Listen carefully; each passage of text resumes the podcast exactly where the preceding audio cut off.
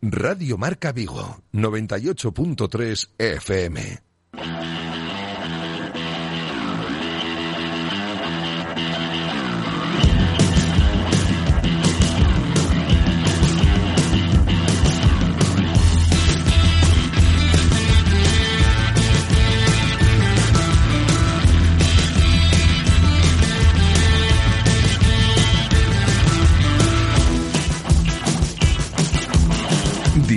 Marca Vigo. José Ribeiro.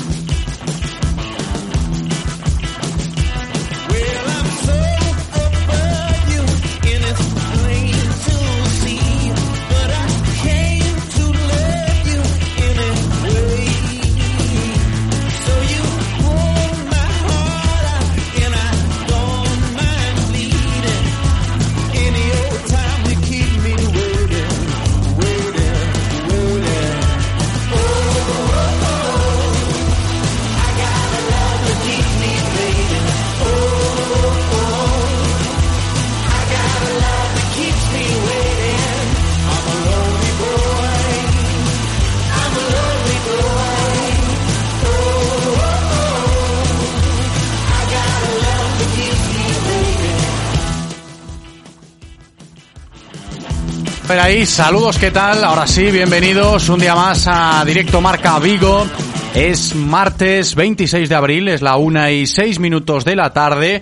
Os saludo desde el estudio de López de Neira porque ya es tiempo en Radio Marca para la programación local hasta las 3 en punto de la tarde. Aquí estaremos abordando toda la actualidad del Celta y del deporte de Vigo y comarca, sonando ya en el 98 3 FM, en la aplicación de Radio Marca Vigo y en el enlace directo de la página web de Radio Marca Vigo. En cuanto al tiempo, ha vuelto la lluvia, día gris aquí en la ciudad olívica, así se mantendrá el cielo cubierto durante lo que resta de jornada, mientras que las temperaturas irán moviéndose entre los 17 grados de máxima y los 12 de mínima. Y en cuanto a los contenidos, para que os hagáis una idea de lo que vais a ir escuchando de aquí en adelante hasta las 3, pues os cuento, vamos a hablar del Celta, como todos los días, estaréis al tanto de todo lo que pasa en torno al Real Club Celta, en lo referente al primer equipo, deciros que ya ha terminado la sesión de entrenamiento de hoy, han repetido el plan de trabajo de ayer, entrenamiento matinal en la Ciudad Deportiva Fauteza,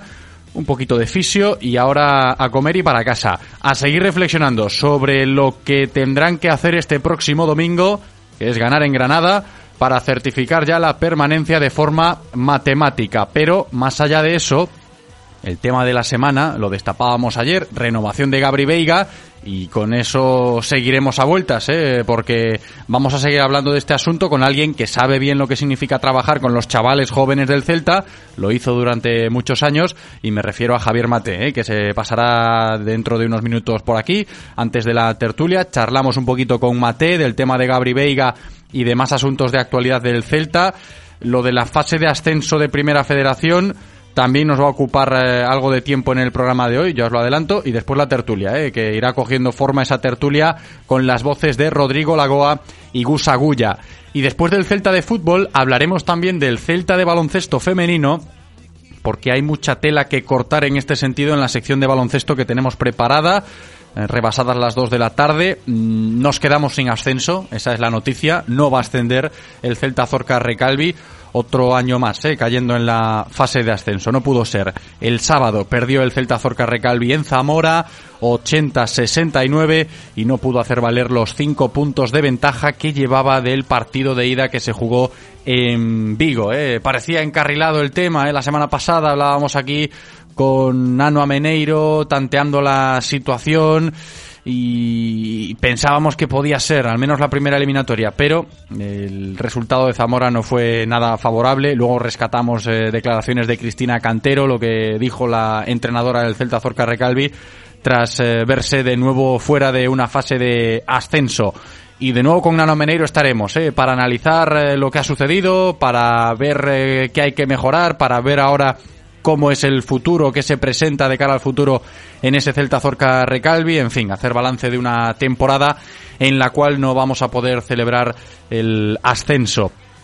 Después de esto, duro golpe, eh, palo para el Celta Zorca Recalvi. Hablaremos con el presidente del Ibercon Sanfib. No ha tenido partido nuestro equipo de baloncesto en silla de ruedas este pasado fin de semana, pero sí han estado, digámoslo, de celebración, ¿no? Digámoslo de esta manera, han estado de celebración en el Ibercon Sanfib después de la gala del deporte eh, de Vigo y Comarca que se celebró la semana pasada porque allí recibieron eh, diferentes galardones, eh, reconocimiento a su patrocinador principal Iberconsa, también Agustín Alejos entre los olímpicos que se llevaron un reconocimiento público, en fin, estaban de enhorabuena en el Iberconsa Anfi porque pueden mantener la estructura de club y porque se valora el trabajo de su patrocinador principal. Luego Chechu nos contará más detalles al respecto de esto y ya iremos perfilando el próximo partido eh, de cara al próximo fin de semana eh, de Libercon Sanfib. Y cuando dejemos el baloncesto, todavía tendremos por delante tres protagonistas más con historias que hay que valorar esta semana, como por ejemplo el piloto vigués de motocross Rubén Fernández, que este pasado fin de semana estuvimos muy pendientes de la prueba en Letonia del Mundial de Motocross. No tuvo suerte el lucense Jorge Prado, sí estuvo fino el vigués Rubén Fernández, que consiguió subirse al podio y es el primer podio de Rubén en la categoría reina del Mundial. De ahí que hoy eh, se pase por aquí y nos cuente la experiencia, cómo se siente, que un podio en el Mundial no se consigue todos los días, ¿eh? poco a poco asentándose en la categoría reina del mundo del motocross, uno de los nuestros, Rubén Fernández. Y para encarar la recta final del programa, espacio dedicado al deporte femenino bajo el respaldo de la Diputación de Pontevedra, lo sabéis, y es un espacio potente el de hoy, ¿eh? porque vamos a estar con Teresa Portela. Estaremos hoy aquí en el programa con Teresa Portela. Se pasa por aquí para comentarnos pues cómo está, cómo afronta esta temporada. También repasaremos con ella momentos de su trayectoria y da gusto ¿eh? que una deportista de élite, de muchísimo nivel a nivel nacional e internacional, sea de las nuestras y que la tengamos aquí cerquita. ¿eh? Hoy vais a poder escuchar aquí en directo Marca Vigo a Teresa Portela y también se pasará por aquí después de hablar con Teresa la presidenta del Sardoma, Begoña Aldao, un Sardoma femenino que se ha quedado sin ascenso esta temporada. ¿eh? Hablábamos desde la misma perspectiva cuando nos referíamos al baloncesto. Celta Zorca Recalvi no va a ascender. Si hablamos de fútbol femenino, esta semana también tenemos que hacer alusión al Sardoma de David Ferreiro, eh, el club que preside Begoña Aldao que con su primer equipo de fútbol femenino pues eh, se ha quedado sin, sin fase de ascenso. Eh. Va a tener que seguir la próxima temporada en Primera Nacional. Y con eso llegaremos a las 3 de la tarde. Eh. No está mal el programa, muchos protagonistas, muchas cosas que ir comentando de aquí en adelante hasta las 3. Y vosotros que estáis ahí al otro lado escuchando, ya sea desde el coche, desde casa, desde donde estéis, pues podéis ser partícipes también del programa. Si vais en el coche cuando estéis parados, eh, por favor, cuando aparquéis, que ahora hay nuevas normas, sabéis que si cogéis el teléfono y vais conduciendo, seis puntitos que os caen en el carné. Así que eh, si queréis aportar, estáis en el coche, eh, aparcados o, o detenidos, pero si estáis en casa en cualquier momento, notas de audio que nos podéis enviar con vuestra opinión, de lo que queráis. Si estáis escuchando y os apetece aportar de algún tema que, que, os interese, pues os escuchamos ahí en el 680 101 642 680 101 642 Ahí vuestras notas de voz. Eh, os leemos también en el Twitter por si os apetece enviarnos mensajes a través de esa red social. Arroba Radio Marca Vigo. Estamos activos ahí.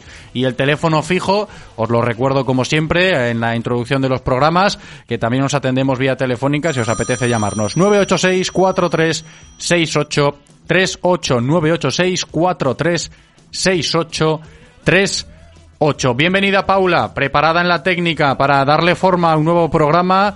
Yo solo espero que vosotros también lo estéis. Directo Marca Vigo. Comenzamos.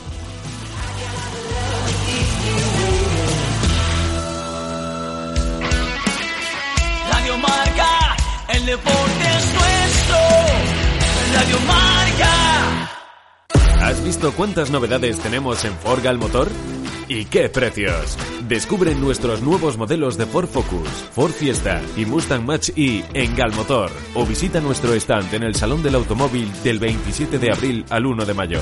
Galmotor, tu concesionario Ford en Vigo, Caldas, Pontevedra y Lalín. El Salón del Automóvil y la Moto de Vigo cumple 30 años y queremos celebrarlo a lo grande. Ven al IFEBI y disfruta de las exposiciones que te hemos preparado para esta edición tan especial. 75 aniversario Ferrari, 50 años de Renault 5, los coches del 92. Además conoce las últimas novedades de las marcas. Si estás buscando vehículo para estrenar del 27 de abril al 1 de mayo tienes una cita en el IFEBI. Salón del Automóvil y la Moto de Vigo, tu mejor opción de compra. Si pensamos en automóviles, hay fechas que marcan un antes y un después. 1909 nace Audi. 1916 nace BMW. 1926 nace Mercedes-Benz. 1982 nace Autorosas. Llegamos con la intención de ofrecerte la mejor experiencia automovilística con una amplia selección de marcas premium para que vivas y sientas la conducción. Autorosas. Ahora más que nunca seguimos apoyando el deporte vigués. Autorosas. Disfruta conduciendo. El Centro Comercial Gran Vía de Vigo te invita a vivir una experiencia única de realidad virtual. Visítanos del 21 al 23 o del 28 al 30 de abril de 5 a 8 de la tarde y disfruta gratis de simuladores de conducción real con efectos especiales. ¡Wow! ¿Te lo vas a perder? Más información en la web y redes sociales. Todas las semanas, de la mano de la Diputación de Pontevedra, os acercaremos la actualidad del deporte femenino de nuestra provincia. Eh, se está trabajando bien, eh, sabemos que, pues eso, que ahora físicamente nos están metiendo más caña, igual estamos más cargadas, no tenemos las mismas sensaciones, pero... Ya no solo las jugadoras, que por supuesto son las que trabajan día a día, o el staff que estamos con ellas, sino que el club está haciendo muy bien las cosas. Y... Eh, al lado de, de la realidad de vivir unos juegos y de que digan Paralympic Champion y después vengan nuestros nombres, o sea, la verdad es que es, es increíble. La Diputación de Pontevedra y Radio Marca Vigo con el deporte femenino. Somos Bepersa, tu concesionario oficial Volkswagen y Audi en la provincia de Pontevedra. Pensando en tu próximo coche, visítanos del 27 de abril al 1 de mayo en el Salón del Automóvil de Vigo. El Volkswagen y Audi que estás buscando con los mejores descuentos, lo tenemos en Bepersa. Encuéntranos también en bepersa.com, Facebook e Instagram. ¿Quieres dar tu opinión en Radio Marca Vigo? Envía tus notas de audio a nuestro WhatsApp 680-101-642. Participa con nosotros.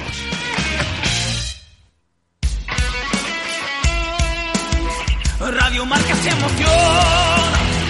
Radio Marca.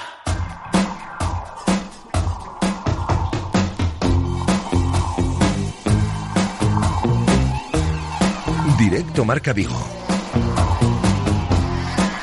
José Ribeiro.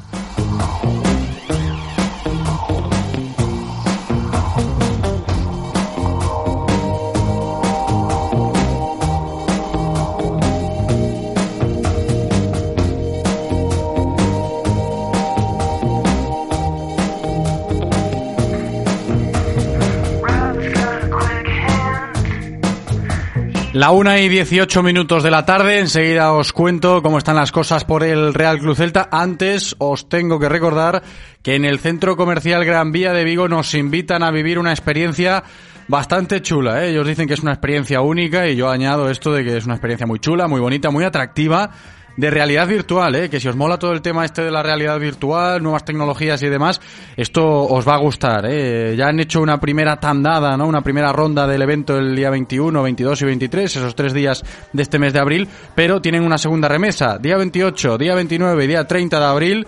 Desde las 5 de la tarde hasta las 8 de la tarde, esos tres días, podremos disfrutar gratis de simuladores de conducción real con efectos especiales. Yo que vosotros no me lo perdía. En el centro comercial Gran Vía de Vigo. Más información en la página web y en redes sociales.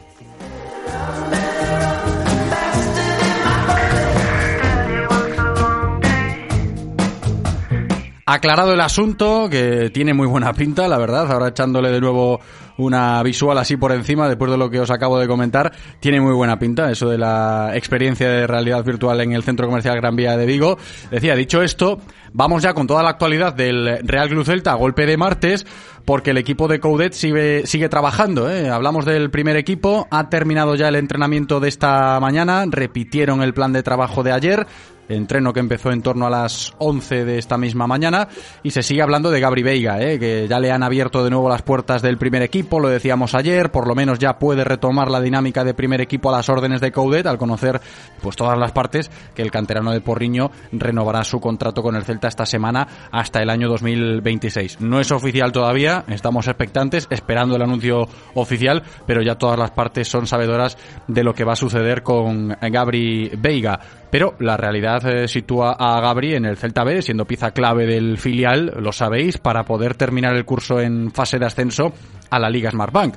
Una fase de ascenso, y esto es información, que se va a jugar en Galicia, ya estaba esto aclarado desde hace un par de semanas, pero todavía falta por confirmar el tema de los escenarios, aunque eh, la propuesta de la Real Federación Gallega de Fútbol se lo ha trasladado ya a la española, sigue siendo la de Riazor, Amalata y también Balaídos. De momento, lo que sabemos, lo que nos han dicho, es que la Real Federación Española de Fútbol pues todavía va a tardar un poquito más en pronunciarse al respecto de eso. Lo que sí ha hecho ha sido modificar las fechas de ese playoff de ascenso que quiere jugar el Celta B. Jo, puede que no juegue el Celta B, todavía quedan jornadas en Primera Federación, pero de momento el filial del Celta está metido ¿eh? en esos puestos de fase de ascenso, puede jugar, quiere jugar el Celta B ese playoff y, puede hacerlo en casa, veremos. Estaba calendado este playoff para los días 8 y 9 de junio y ayer por la tarde la comisión delegada de la Federación Española aprobó que esa fase de ascenso pase a disputarse los días 4 y 5 de ese mismo mes de junio.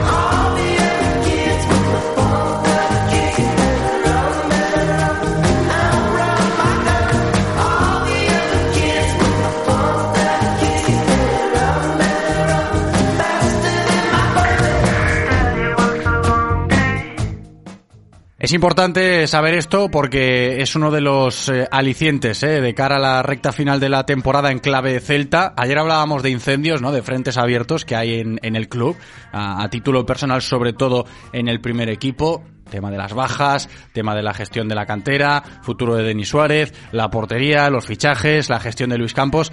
Pensando en el futuro hay muchos frentes abiertos, pero pensando en los incentivos, los alicientes, la chicha, hablando coloquialmente, que queda o que le queda al Celta de aquí a final de esta presente temporada, lo del playoff de ascenso del Celta B puede ser, desde mi punto de vista, el, el más atractivo, ¿eh? porque si hablamos del primer equipo, y aquí retomamos eh, el asunto del primer equipo, el conjunto de Coudet, eh, sabéis, y os lo recuerdo, que el Celta tiene la permanencia asegurada virtualmente en primera división, a pesar de la mala imagen del último partido de la semana pasada contra el Getafe, y son sabedores de que si este próximo domingo, cuando vuelva a la liga, el Celta gana en Granada, si le gana al Granada en el nuevo Los Cármenes, el equipo vigués aseguraría ya de forma matemática la permanencia en primera división con 42 puntos. ¿eh? Fijaos en la cifra, no suele fallar. ¿eh? 42 puntos a ver, hay casos y casos, de hecho al Celta le tocó, pero normalmente con 42 puntos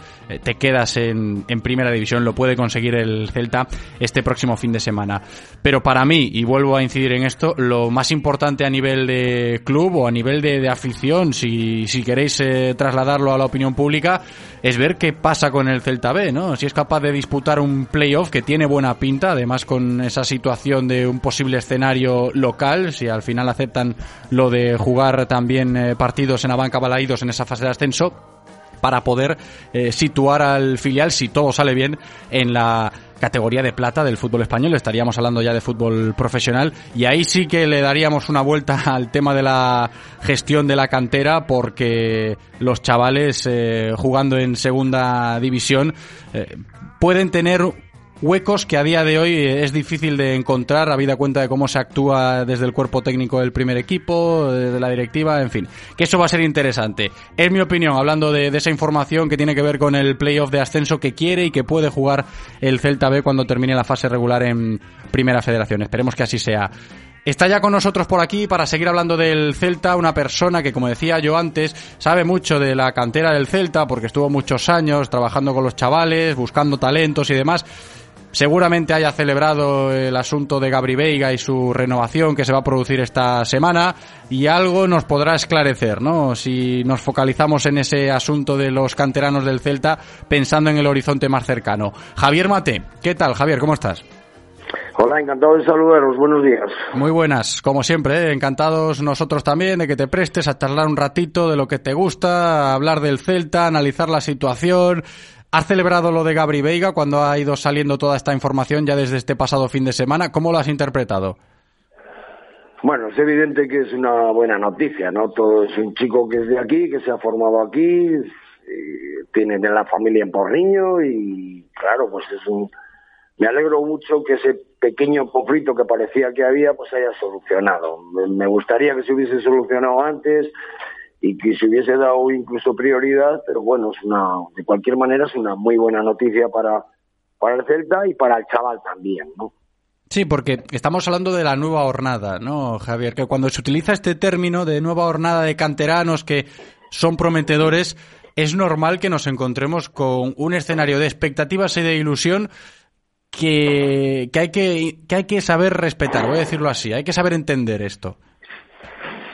Pues no es fácil, porque cada uno tiene, todos tenemos el mismo, el mismo fin, que es que salgan chavales y que, reemplacen a, a Hugo, a Yago, a, a Bryce, a, a, todos, y que, hay, y que haya, sea una rueda y que no, no pare, pero no es fácil, no, no se puede hablar tan fácilmente no vas a nada, tienen que demostrarlo. Ahora mismo parece que Gabri, Miguel, hay algunos chicos que apuntan cosas, Pampiña ya muchos años también en el filial y parece que todavía no acaba de asomar en el primer equipo, pero bueno, lo, ideal sería que, fueran esa esa sucesión de los de los anteriores cuando cuando el club así lo requiera, pero no es tan fácil, no eh, ahora mismo el mercado les ofrece unas posibilidades y el Celta a la hora de negociar es un poco también especial. No vamos a vamos a vamos a dejarlo en esa denominación, en especial. Entonces, bueno, siempre que hay una noticia de estas de que se unen y se alían para, para conseguir el objetivo que es jugar en el primer equipo, pues mejor, ¿no? Pero no no es nada fácil, evidentemente. A mí, Javier, me sorprende la cantidad de eufemismos que se utilizan cada vez que eh, la gente se refiere al modus operandi del Celta con ciertas situaciones, sobre todo con canteranos a la hora de, llevar a cabo situaciones contractuales. Bueno, es un tema muy delicado. Eh, es un tema muy, muy delicado. Eh, es evidente que, el club ha hecho una presión grande sobre el chaval y, y sobre sus agentes eh, yo siempre digo que eh, yo soy un poco crítico con la política del Celta, pero en estos casos también entiendo que, que, la, que el club tiene que, que defender sus intereses. Y a veces, pues bueno, hay que jugar alguna carta. Lo que pasa es que ese no puede ser tu modus operandi continuamente, porque entonces lo único que estás haciendo es eh, presionar y, y, atemorizar a los demás. Y, y, e inducir a deseos, como ha sucedido, de que, de que Bugarín prefiera otras opciones, el famoso niño infantil que se fue al Madrid, o que ahora se hayan ido los Pedros al Barcelona, del Valmiñor, porque claro, la gente ve esas cosas y ese no puede ser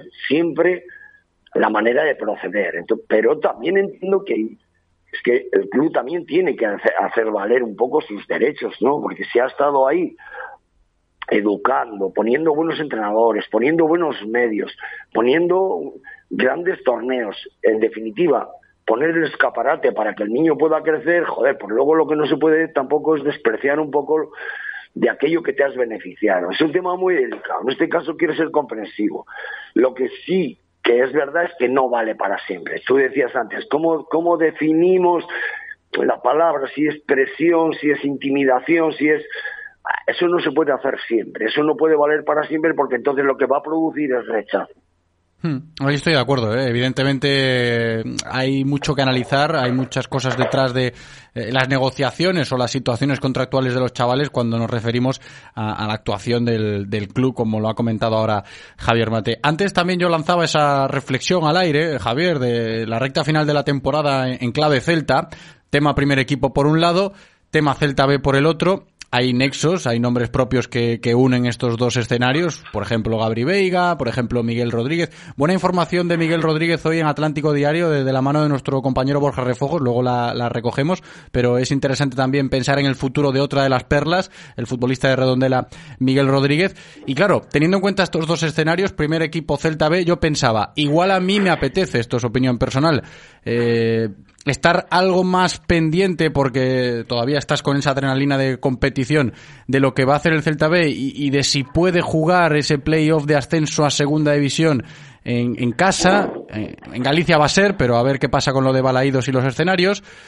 Que, que a estar pendiente de, un primer equipo que parece que lo tiene, lo tiene fácil para amarrar la permanencia, ¿no? Y todavía quedan jornadas en, en primera, Javier. Yo creo que en este caso no sé si habrá debate, pero para mí sería un debate. Joder, si hasta ahora no ha sucedido en todo lo que va de temporada, no tendría lógica que el Celta, como primer equipo que no se juega absolutamente nada, va a jugar partidos, pues se juega mucho, pero no tiene esa trascendencia y en cambio el filial, con quien estos chicos han estado jugando permanentemente, este no tendría sentido ahora que por cambiar un contrato o por cambiar una circunstancia, eh, vayamos a modificar el modus operandi, ¿no? Yo creo que esos chicos ahora tienen que terminar la temporada en el filial, entrenar lo que Caudet crea conveniente, porque si Caudet no da chance al 14, al 15, Orbelín no juega, Gallardo no juega, eh, no, no, no, no juegan los del primer equipo, no sería el momento adecuado para dar minutos a los del filial ahora, no tendría mucho sentido, sería lo que pasa es que esos términos están muy ambiguos, siempre han tenido esa cierta ambigüedad, pero ahora mucho más. El Celta no se sabe por qué entrena uno y por qué otro no, si entrenar supone pertenecer al primero o al segundo. Eh, no, no, están definidos esa línea y es muy difícil, pero ahora yo creo que es, lo tienen lo más sencillo. Uno se está jugando con cierta trascendencia, para mí no es vital que el Celta ascienda o no ascienda, para mí lo importante es que compitan y compitan a un alto nivel y que vayan superando esas fases de formación que tienen y, que estén en, disponibilidad de poder jugar. Y dice, pues no, pues ahora a lo mejor la tienen. No, pues si no, si no han jugado durante todo el año no van a jugar estos últimos partidos, que por cierto no tienen esa trascendencia y que por cierto hay otros compañeros que tienen ficha del primer equipo y que tampoco lo hacen porque o no tienen nivel o porque el entrenador no lo cree oportuno. Lo cierto es que jugamos con un once inicial siempre el mismo, ¿no? Pues entonces ahora no tendría mucho sentido variarlo. Una última cuestión, antes de despedirnos. Javier, que están esperando por aquí Yagus y Rodrigo para la tertulia. ¿A ti te preocupa, y luego se lo traslado a ellos, ¿eh? es una pregunta que le estoy trasladando a mucha gente en los últimos días, ¿te preocupa la cantidad de frentes que parece que se van a abrir de aquí en adelante estas próximas semanas en la directiva del Celta, pensando en el primer equipo sobre todo, por supuesto. Yo, yo dije ayer, pequeños incendios que va a tener que ir apagando la directiva como buenamente pueda. Lo de Gabri Veiga fue uno de ellos, que ya parece que lo ha apagado, pero le quedan otros tantos. A mí no me da miedo los problemas que puedan surgir o que puedan derivarse pues de las modificaciones de las plantillas, de la evolución de los equipos o de las sociedades anónimas. A mí no me preocupa, porque ese es un problema que hay, que un club como el Celta está preparado para resolver. A mí lo que me preocupa es cómo vamos encauzando un poco quien tiene que arreglar todas esas cosas. A mí me crea un, un cierto duda el pensar que una dirección, asesoría externa vaya a cometer esa evolución y esas esas circunstancias que requieren eh, eh, en todo momento el Celta y que, y que no son fáciles porque no, como decías tú, no es ni una ni dos cosas. Son muchas cosas las que, las que hay que... Y a mí me, me parece que ahora mismo no sabemos quién, cómo, en qué circunstancias, bajo qué, qué capacidad de decisión, solo es asesoramiento, quién va a afrontar todo, todos esos problemas. Eso es lo que me, me crea un poco dudas Lo otro, problemas siempre ha habido, evidentemente. Sabéis que todo lo que vaya pasando en torno al Celta eh, lo podréis escuchar aquí, eh, que lo iremos contando cada día, como siempre hacemos. Javier Mate, gracias como siempre, eh, un abrazo muy grande. Vale, muchísimas gracias a ustedes.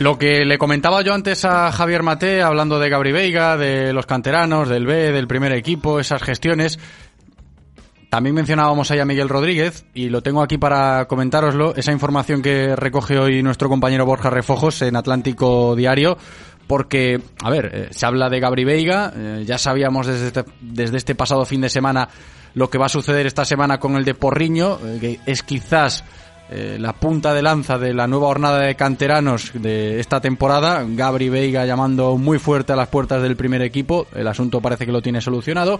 Y justo detrás de Gabri, eh, con muy poquita diferencia, está también Miguel Rodríguez. Creo que estaréis conmigo, ¿no? Tanto Gabri Veiga como Miguel Rodríguez, los dos futbolistas que más prometen a día de hoy en, esa nueva generación de chavales de la cantera del Real Cruz Celta. Pues bien, recoge Borja Refojos en Atlántico hoy que las previsiones, eh, hablando de Miguel Rodríguez, son que los primeros contactos para esa renovación, la de Miguel, comiencen una vez finalizada esta temporada y que la intención de su familia y del propio chico es la de hacer carrera en el Celta. Así que, a priori también aparente tranquilidad si pensamos en el futuro de, de otra de las perlas de la cantera del Celta a día de hoy, como lo es Miguel Rodríguez. Y me fijaba ayer también un asunto que ahora rescato en la tertulia, hablando del Granada y, y retomando la actualidad del primer equipo, ese próximo partido, pues que el Granada Club de Fútbol esta tarde, a través de sus plataformas digitales, eh, va a recordar aquel playoff de ascenso a primera división que se disputó en los Cármenes. ¿eh? Yo creo que muchos de vosotros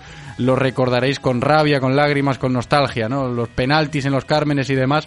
Pues el Granada va, va a revivir, va a volver a emitir a través de, un streaming en sus redes sociales aquel partido, aquel Granada Celta que, que devolvió al Granada a la élite del fútbol español. Curioso cuanto menos, ahora se lo voy a comentar ¿eh? a nuestros compañeros porque empezamos la tertulia, enseguida estamos con Gus Agulla y Rodrigo Lagoa. Clínica Baviera patrocina la tertulia del Celta.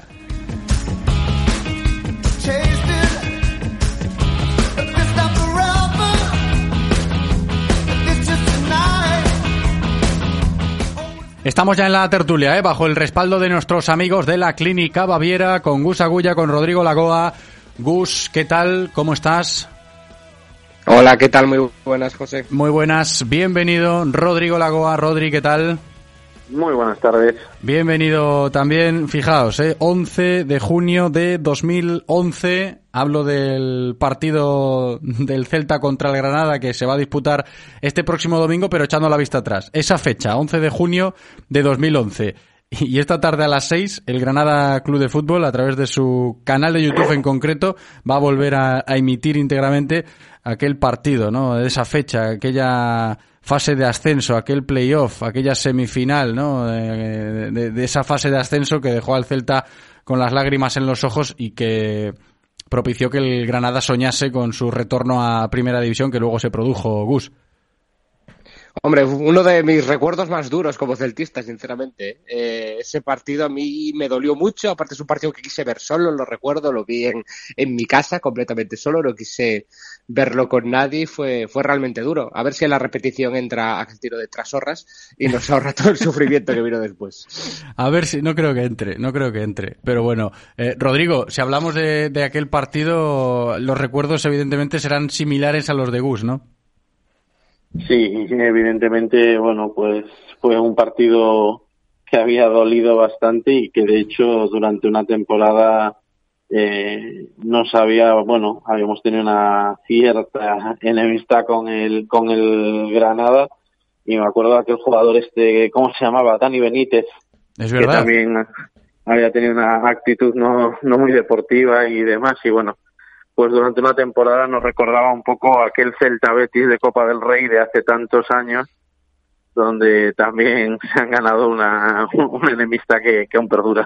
A ver, que, que, entre, entre ayer y hoy también, ¿no? Antes con Javier Mate, estas últimas horas hemos hablado mucho del, del Celta B, más incluso que del primer equipo, porque creo que la semana se presta para ello.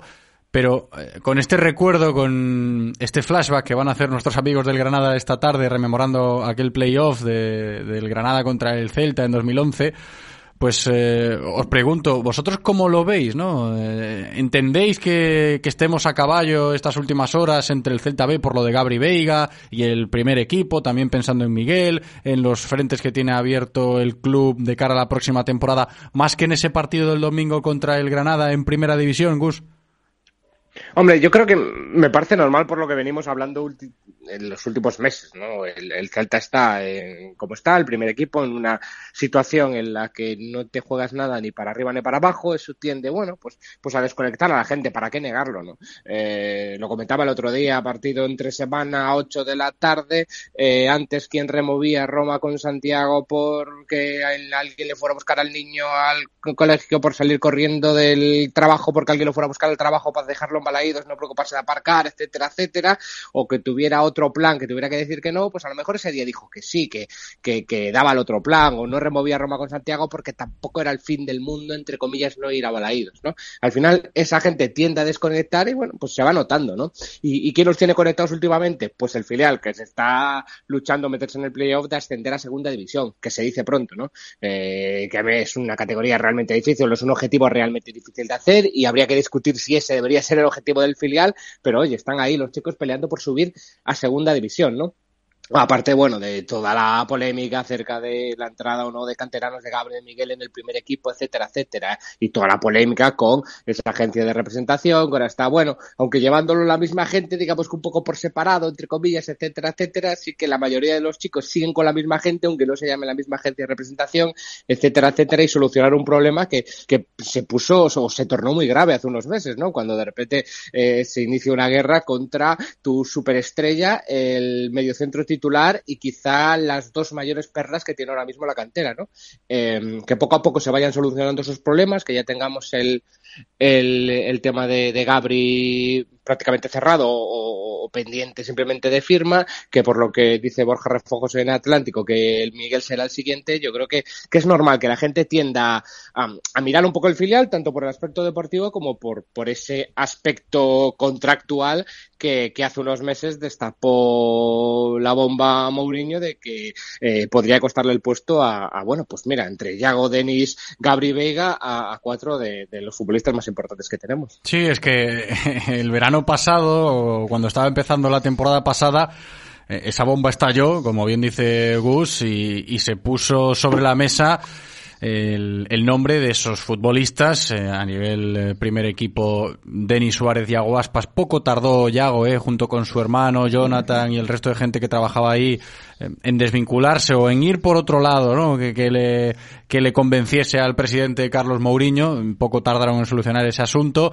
Con Yago no hay problema lo sabemos desde hace mucho pero esos nombres seguían ahí enquistados. El de Denis, por supuesto, y seguirá. Me da a mí que seguirá porque van pasando las semanas y vas preguntando a unos y a otros y la cosa no avanza, cada uno con lo suyo y, parece que mm, está abocado Denis Suárez a, a buscarse una salida. Eh, lamentablemente para mí, eh, que yo siempre he defendido que Denis Suárez pues debería seguir porque me gusta lo que veo en el primer equipo, me gusta que la gente de casa esté jugando en primera división eh, con el Real Cruz Celta y Denis es uno de ellos. Pero la situación es la que es y, y, parece que se va complicando a medida que van avanzando las semanas. Y los otros dos eran mm, las jóvenes promesas, eran Gabri Veiga y Miguel Rodríguez. La gente también estaba preocupada por ellos. Por eso yo los consideraba incendios también, ¿no? Que de esos que tiene que ir apagando la directiva de aquí a final de temporada. El de Gabri lo ha solucionado y tal y como recoge nuestro compañero refojos hoy en Atlántico, eh, Miguel será el siguiente. Bueno, quedaría Denis Suárez, eh, como inverosímil la, posibilidad de Denis de, de, llegar al mismo puerto que han llegado Yago, que ha llegado Gabri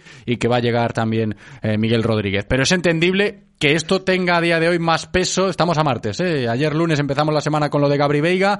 Estamos a martes. Es evidente, Rodri, como ha también argumentado ahora Gus Agulla, que tenga más peso todo esto a día de hoy el partido del próximo domingo en Los Cármenes contra el Granada, por eh, muy partido de primera división que sea. Sí, si me permites un pequeño matiz, más que decir que, que, que todo esto estalló en verano, estalló 48 horas exactas antes de la primera jornada de liga. Veníamos de una pretemporada bastante buena y, y el inicio de liga no fue tan bueno.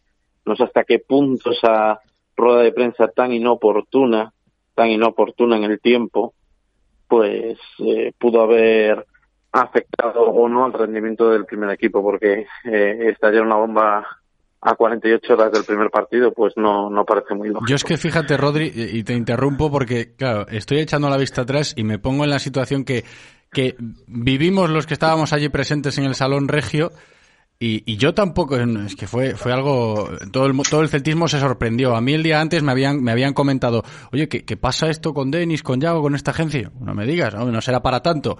Le lanzo la pregunta a Mourinho y, y es que no se lo pensó. Yo, no me esperaba que respondiese lo que respondió Carlos Mourinho cuando le pregunté por, por Denis Suárez y, y, su futuro y nos dejó a todos, eh, pues como nos dejó. Y fíjate que aún seguimos en las mismas, ¿eh? Con Yago solucionado, con los chavales solucionado, pero con Denis crudo, crudo. Sí, eh, y, y, yo además estoy completamente de acuerdo contigo en que es una verdadera pena, porque además justo en estos momentos estamos viendo al mejor Denis. Es decir, el, el Denis que queríamos ver cuando llegó, que al final, por mucho que sea de la casa, eh, venía de jugar fuera, de, venía de haber estado lesionado la temporada anterior y demás, entonces le costó un poco esa adaptación de, de poder coger un, un cierto peso en el equipo y ahora mismo lo tiene. Y la temporada pasada, sobre todo al final, lo tuvo. Y lo vamos a dejar marchar en el, en el mejor momento. Y cuando ya empiezan a sonar por ahí ciertos nombres, eh, que bueno, lo que se dice en el mentidero es que puede estar ya en la agenda de Valencia, Sevilla, Villarreal, y nosotros lo vamos a dejar escapar.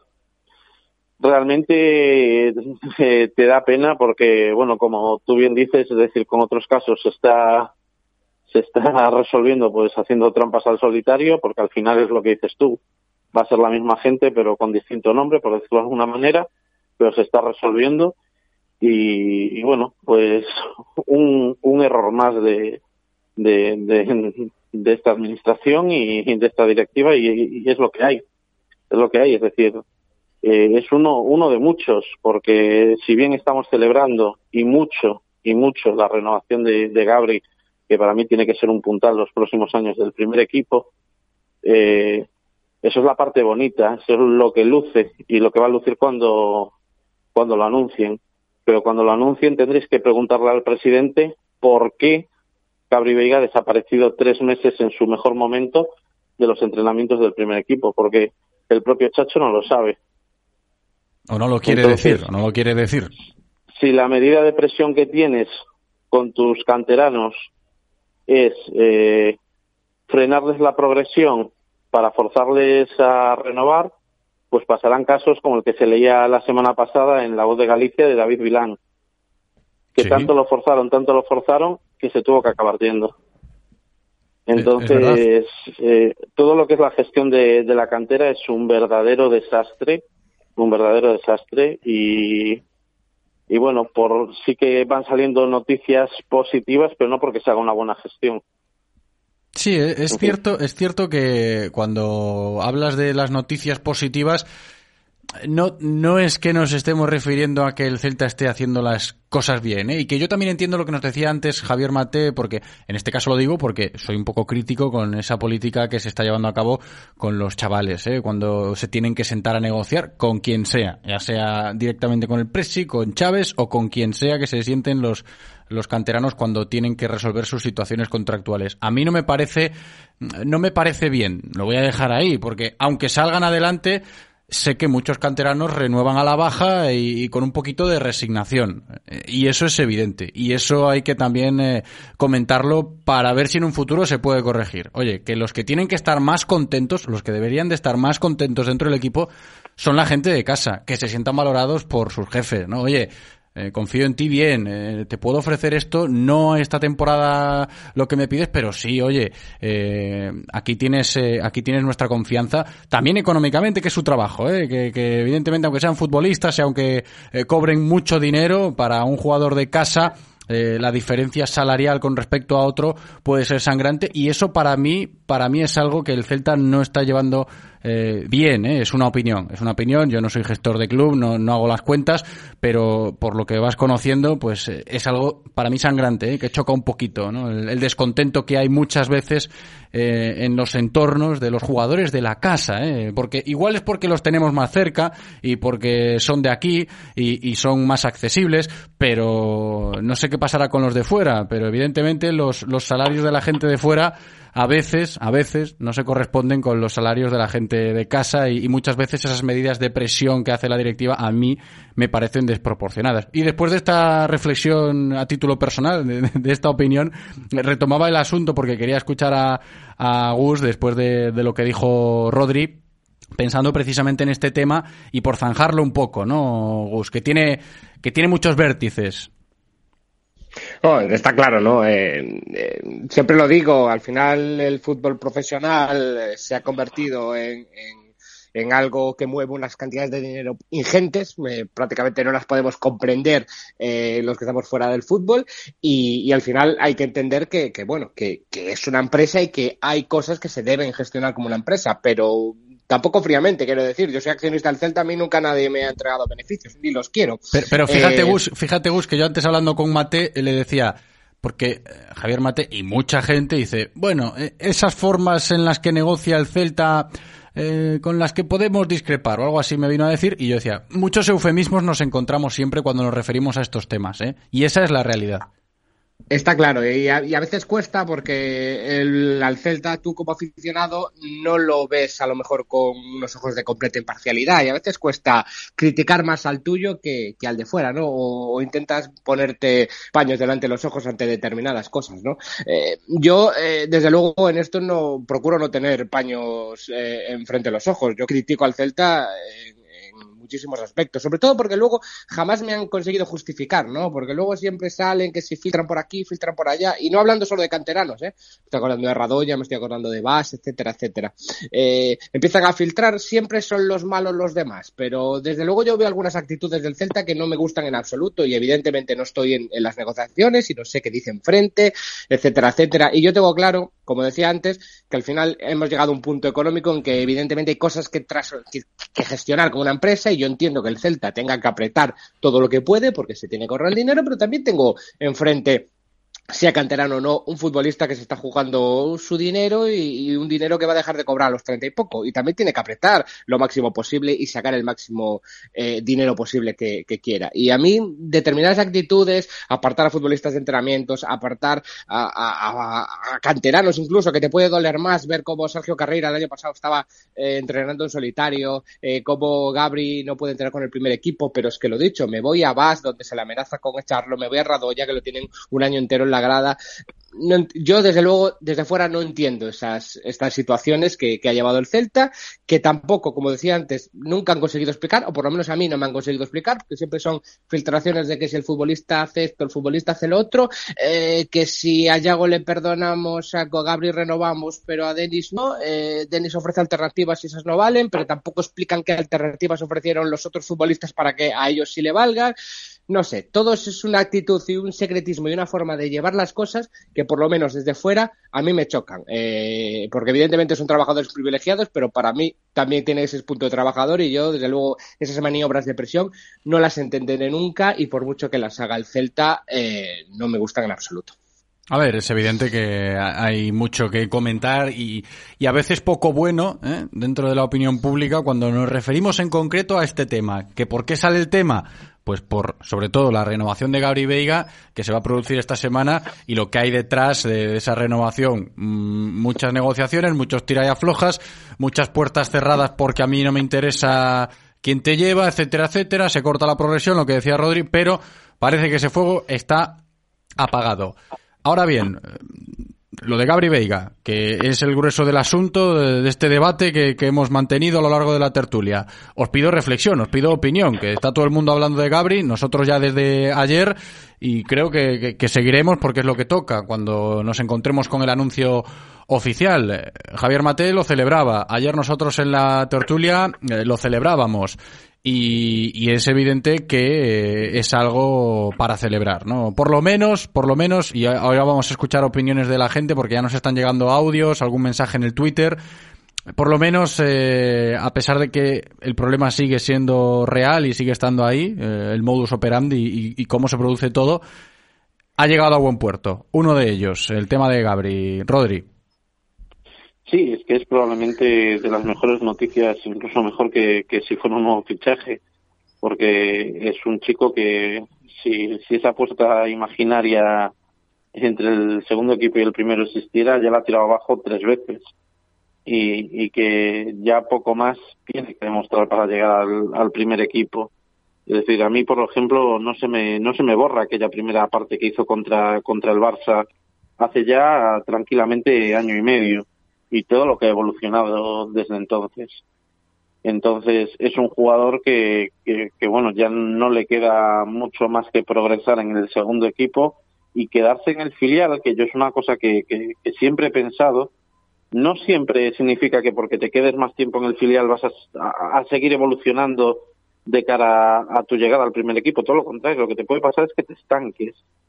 Entonces, lo ideal es que Gabri eh, decida el Chacho si va a contar con él o no la próxima temporada y que si no que, que bueno que haga un plan como el de Carreira y lo pasen al lo, lo cedan a algún segunda división que seguro que novias no le faltan no tiene, tiene pinta lo que no tiene no. sentido es un caso como el de como el de Fontán por ejemplo que está claro que no cuenta para nada para para el Chacho a ver, eh, Gus, ¿quieres añadir algo al respecto de esto antes de ir con las opiniones de nuestros oyentes?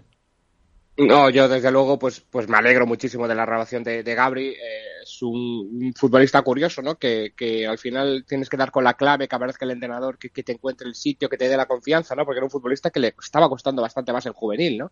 Eh, a lo mejor alguien que, que siguiera más o menos aquel juvenil eh, hace un par de años no podría presagiar eh, lo que lo que pasó con Gabri, con Gabri Veiga después, ¿no? Es un futbolista que ha dado un crecimiento enorme porque aparte de la calidad indiscutible que siempre tiene, está aportando otras cosas, está aportando un puntito físico, está aportando muchísimo gol. Eh, habrá que ver exactamente dónde tiene cabida su posición en el fútbol profesional, pues no sé si tan centradito o media puntas que no se lleva mucho en el fútbol hoy en día. Eh, tampoco sé si tan arriba en el Celta B como casi segunda punta que lo pone a veces Onésimo. Tendrá que buscar un poco esa puntuación, pero tiene física, tiene muchísimo gol. Eh, yo creo que es un, es un privilegio tenerlo aquí durante muchos años. Y sí, yo creo que la clave es que desde luego primera ref se le, se le queda corta ya para la temporada que viene. Eh, ojalá pudiera ser segunda con el Celta, pero sabemos que eso es realmente complicado, así que estoy con, con Rodrigo. O va a tener minutos de verdad la temporada que viene en el primer equipo, aún alternando, pero quiero decir que se apueste, que le vayan a dar minutos de verdad, que le vaya a garantizar minutos en primera división, que luego semanas en las que a lo mejor no vaya a tener participación pueda ayudar al B, o como puede ser, no sé, estilo Charlie esta temporada, ¿no? Algo parecido, diría yo, o si no habría que buscarle, creo que acomodo en segunda división porque, porque desde luego primera red se le queda corta ya. Tiene toda la pinta de que todo lo que decís y todo lo que se dice sobre Gabri Veiga es algo que se ajusta a la realidad futbolística, lo que está demostrando, ¿no? Para mí también es un, es un chico que eh, tiene o debería jugar eh, más arriba, ¿no? Más bien pronto que tarde, porque eh, la está partiendo en Primera Federación. Y yo respeto los tiempos, evidentemente yo conozco a, mucha gente del mundo del fútbol y, cada vez que mm, hablan de chavales jóvenes siempre suelen utilizar los mismos argumentos, ¿no? Ojo, hay que tener prudencia con los tiempos, hay que saber marcarle los tiempos al chaval, pero yo creo que el propio jugador se encarga jornada tras jornada de, ubicarse, ¿no? Y lo que está haciendo Gary Vega esta temporada con el Celta B está siendo algo muy llamativo, ¿no? Por eso la, la demanda que, que, había ahí y el conflicto que, que, no le gustaba nada a la gente porque todo el mundo que sigue al, al filial y que es aficionado al Real Cruz Celta entendía que este chico tiene que dar el salto, esperemos, eh, como yo siempre suelo decir, más bien pronto que tarde, al primer equipo y con su situación contractual resuelta, parece que eso eh, puede llegar ya la próxima temporada, aunque siga teniendo ficha del B. Otro escenario sería eh, que aquí me rompería un poco los esquemas, no sé a vosotros, ahora después de escuchar los audios, vamos con esto para encarar la recta final de la tertulia. En un hipotético caso que el Celta B ascendiese a la Liga Smartbank, al fútbol profesional, no sé hasta qué punto cambiaría el escenario, si nos rompería. A mí creo que sí, ¿eh? así a bote pronto. Tendría que pararme a analizar más eh, detalladamente la situación, pero ubicar al Celta B en segunda creo que, cambiaría algún que otro argumento. Pero bueno, eh, notas de audio, venga, y algún que otro mensaje en Twitter también vamos a rescatar. Vamos primero en el WhatsApp, vamos por ahí, porque tenemos notas de voz en el 680 101 642. Hola, buenos días. Eh, vamos a, a, ver si conseguimos eh, ganar al Granada y sellamos la permanencia definitivamente y ya nos podemos eh, dedicar a preparar la temporada que viene. Porque hay temas muy importantes que empezar a resolver en este equipo. Primero, ¿quién va a ocupar la portería? Yo no me la jugaba por mucho tema sentimental que pueda haber en el equipo con Rubén. Rubén es un jugador que se lesiona mucho tiempo. no te puedes jugar a como nos tiene pasado a jugar la permanencia. Espero que para el año estemos peleando por cosas muy importantes. Con, con el tercer portero como llegamos a estar con Iván Villar. Entonces, eh, después, eh, Gravi Vega se supone que va a ser titular, eh, va a jugar la mayor parte de los partidos. Eh, acompañar a Beltrán en la posición, esperemos. Y después, ¿quién va a ser sustituto de Denis Suárez? ¿O habrá un milagro que se resuelva? Después, lo de Santi Mina, si sale culpable, que esperemos que lo asuelvan, pero si sale culpable, tenemos un grave problema en la delantera, porque si no sigue ni Thiago Gallardo ni Santimina y Yago Aspas cada un año mayor, tenemos que traer dos o tres personas para la delantera y no traer medianías como Thiago Gallardo, que por muy peleón que sea, no ha aportado mucho en este equipo. Eh, yo traería uno o dos delanteros de calidad y el tercero sería alguien de la cantera. A ver, a ver cómo se preparan el equipo este año y a la Celta, siempre Celta. Felicidades por el programa. Buenos días. Cuando os comentaba en un audio anterior lo de los 10 partidos de Carlos Domínguez no era por una cuestión contractual. Me refiero a si lo puede hacer eh, según el artículo 226 del reglamento. A mí me da la sensación de que no puede jugar más de 10 partidos en el primer equipo, si no, no podría bajar al segundo. A ver si lo podéis aclarar. Gracias. Marca, vamos a ver. Después de lo de el Rubí y el Piqué ya no me extraña nada. Pero vamos a ver, esto es, esto es una risa, es una coña. Aquí que estamos en un playoff es para jugarlos todos en las mismas condiciones. Lo que no se puede es ir a jugar a Coruña ¿eh? y a Ferrol ¿eh? con dos equipos de, de esa misma ciudad. ¿eh? Entonces el Celta ve que parte en desventaja y los demás equipos no sé cómo se han negado a toda esta historia. Sino que se ponga en un campo neutral, ¿eh?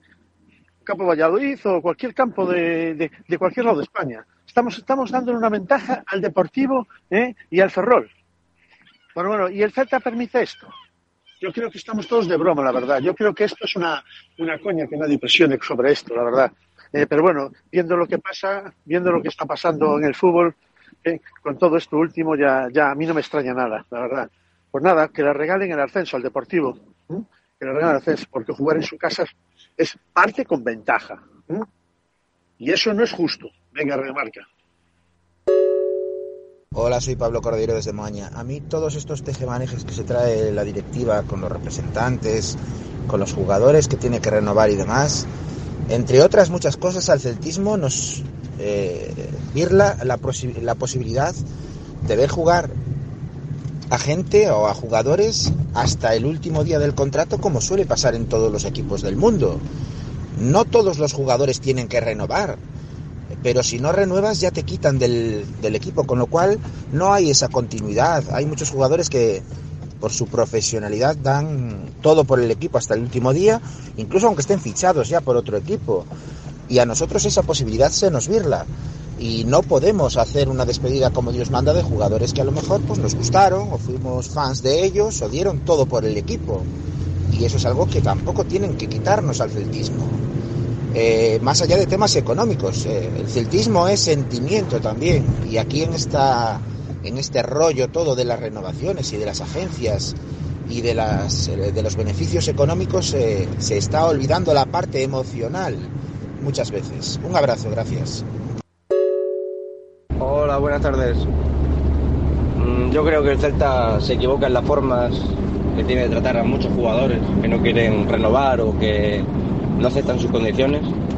Esto mm, es una, una dictadura, aunque bueno, tienen derecho, el club es de, de ellos, pero creo que Mourinho como presidente creo que es eh, muy buen empresario. Mm, Gracias a eso yo creo que también el Celta está saneado y es de los pocos clubes que no tiene deudas y todo eso. Y en ese sentido puede que haya sido el mejor presidente en la historia del Celta. Pero como presidente en el ámbito deportivo creo que es nefasto y vamos, eh, no va a llegar a- hacer el club más grande ni vamos a llegar ni vamos a tener objetivos más grandes porque es nefasto como presidente en lo deportivo. Nefasto. Ahí estaban las opiniones de nuestros oyentes. Gracias a todos por participar. Me quiero quedar con todo, pero hay que hacer así un pequeño resumen por destacar algo. La gente ahí, mm, había uno que estaba frustrado por el tema del playoff, que ya le voy conociendo la voz y no es el primero ni el segundo audio que envía. Eh, se frustra mucho este hombre con el tema de- del playoff. Creo que no le falta razón tampoco, ¿eh? porque puede parecer un poco chocante. Ahora bien, si sale el tema de, de si se aprueba, hombre, a- ahí podría, en caso de que el Celta B lo juegue, ¿eh? que estamos hablando desde la hipótesis, eh, pues podría calmarle un poquito eh, esos ánimos. ¿eh? Pero bueno, eh, ¿vosotros qué opináis con respecto al tema del, del B? Que por cierto, bueno, eh, también quería yo leer el mensaje que nos envían a la cuenta de Twitter de la radio sobre el tema que muchos oyentes también siguen tocando, que está en esta tertulia lo hemos hecho bastante. Si todo se resuelve menos lo de Denis Suárez, nos escribe Miguel Caride, será porque el propio club no quiere seguir pagándole el salario al de Salceda. Para mí es pieza clave, un error monumental que no siga. A ver, ¿con qué cuerpos habéis quedado después de escuchar al personal estos eh, audios? Yo quería hacer ahí hincapié en el tema del, playoff del Celta B, eh, como último tema a tratar en la tertulia, Gus.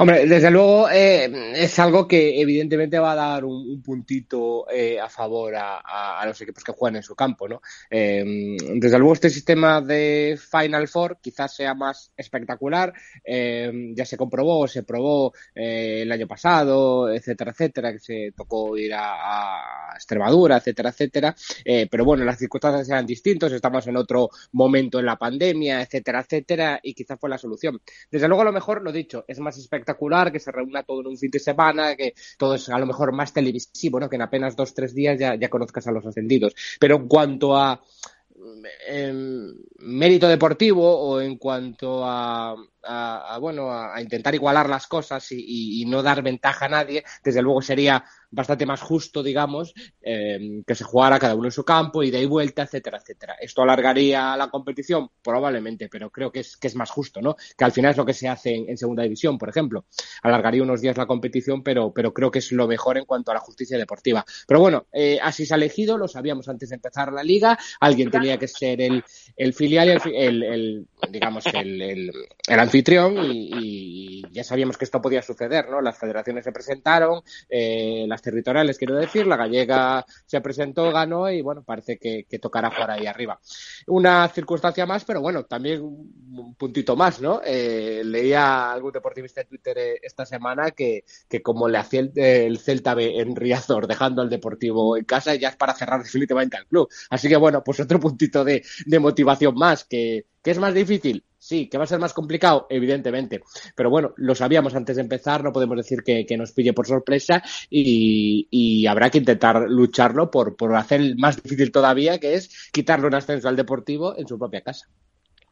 Rodri, por eh, acabar y decirle al oyente que nos preguntaba por el tema de Carlos Domínguez, lo vamos a, chequear y en cuanto tengamos esa información concreta eh, a nivel eh, reglamento, eh, lo, lo aclararemos aquí. Por terminar, Rodri. O, o mucho me equivoco, perdona José, Sí. o mucho me equivoco, o, o, bueno, hay, hay que diferenciar entre equipos dependientes y equipos filiales, que aunque habitualmente nosotros le llamamos filial a todo el mundo, no es lo mismo, el Celta B es un equipo dependiente. Y esa normativa, si no me equivoco, eh, lo de los 10 partidos, eh, bueno, ya, ya ha quedado un poco, eh, en fin, en los equipos dependientes, como es el Celta B, y mientras seas un sub-23 puedes subir y bajar las veces que, que sea necesario. Y mayor de sub-23 es el problema, y nos podemos ir ahí atrás y ver qué pasó con Borja Iglesias en su último año en el Celta B, ¿no? Que no pudo subir en ningún momento el primer equipo a pesar de treinta y pico goles, porque él, al tener más de 23 años, en cuanto subía ya no tenía opción de bajar. O mucho me equivoco, o, mucho ha cambiado la normativa, o, o la norma era así por lo menos hace dos, tres años. Por encima de 23 años, problemas, por debajo de 23 años no hay ninguna dificultad. Pues gracias a Gus Agulla, ¿eh? nos queda esto más claro sin tener que echar mano de, de los estatutos del fútbol o incluso preguntarle al propio jugador que a veces hasta es más fácil. A veces hasta ellos lo desconocen, ¿eh? y ahora le preguntaré y bueno, y dirá, no, no tengo ni idea, pero ya, ya, ya veremos, eso lo lleva mi agente. En fin, por terminar el asunto, Rodri. Bueno, yo sí que le doy bastante la razón a, a, a ese aficionado cabreado con el sistema de playoffs porque al final no te cuesta nada coger y hacer los playoffs en una comunidad autónoma donde no haya ningún equipo implicado. Y, y, ¿sabes? Nos quedamos todos tan contentos, campo neutro, y que gane el fútbol sin, sin ningún tipo de condicionante. Eso es para mí sí que sería lo, lo correcto. Pero bueno, eh, como decía ahora mismo alguien por aquí por Twitter que estaba leyendo, dice más, más motivación jugar en, jugar en Riazor. Pues tú imagínate que, que le levantamos al final el ascenso del Celta B al Depor en Riazor. Bueno, pues eso, eso sí que sería uno de esos grandes días para, para la historia del, del Real Club Celta. Así que bueno, quedémonos con lo positivo, visto que no lo podemos cambiar y, y yo, yo vamos, vamos a por ello.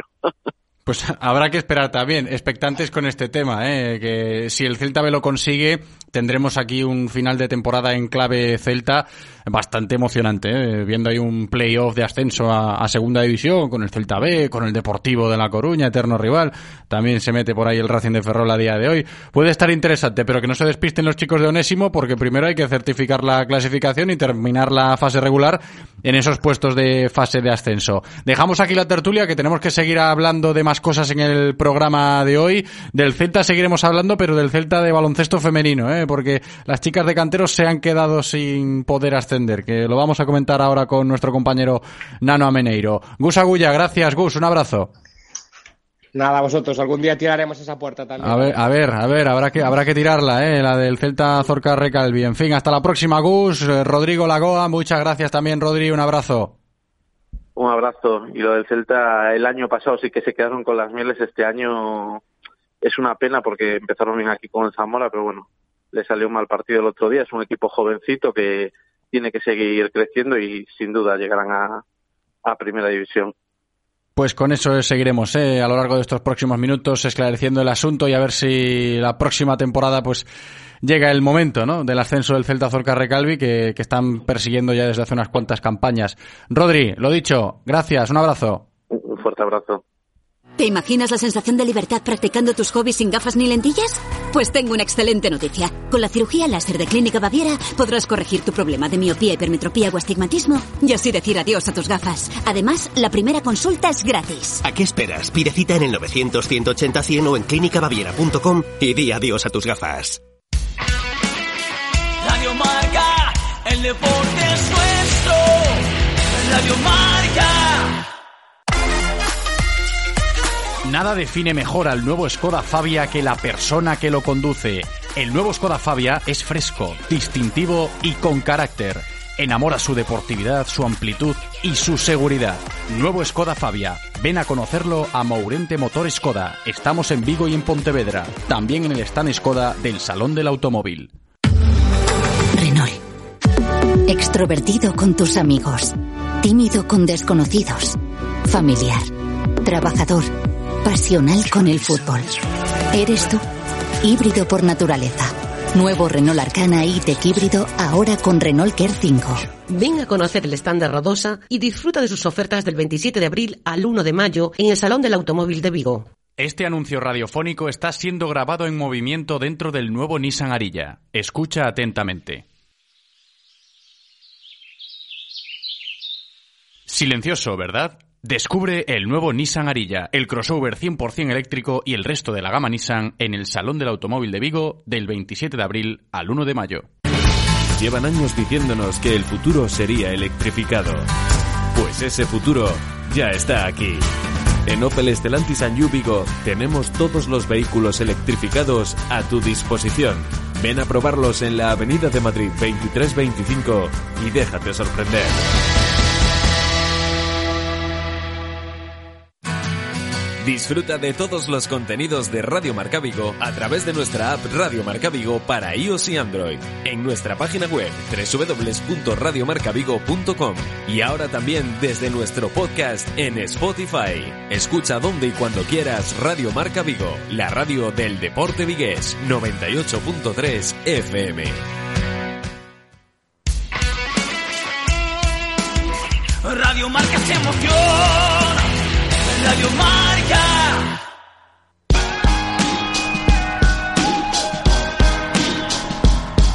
Es tiempo en Radio Marca Vigo para repasar la actualidad semanal del baloncesto de nuestra ciudad.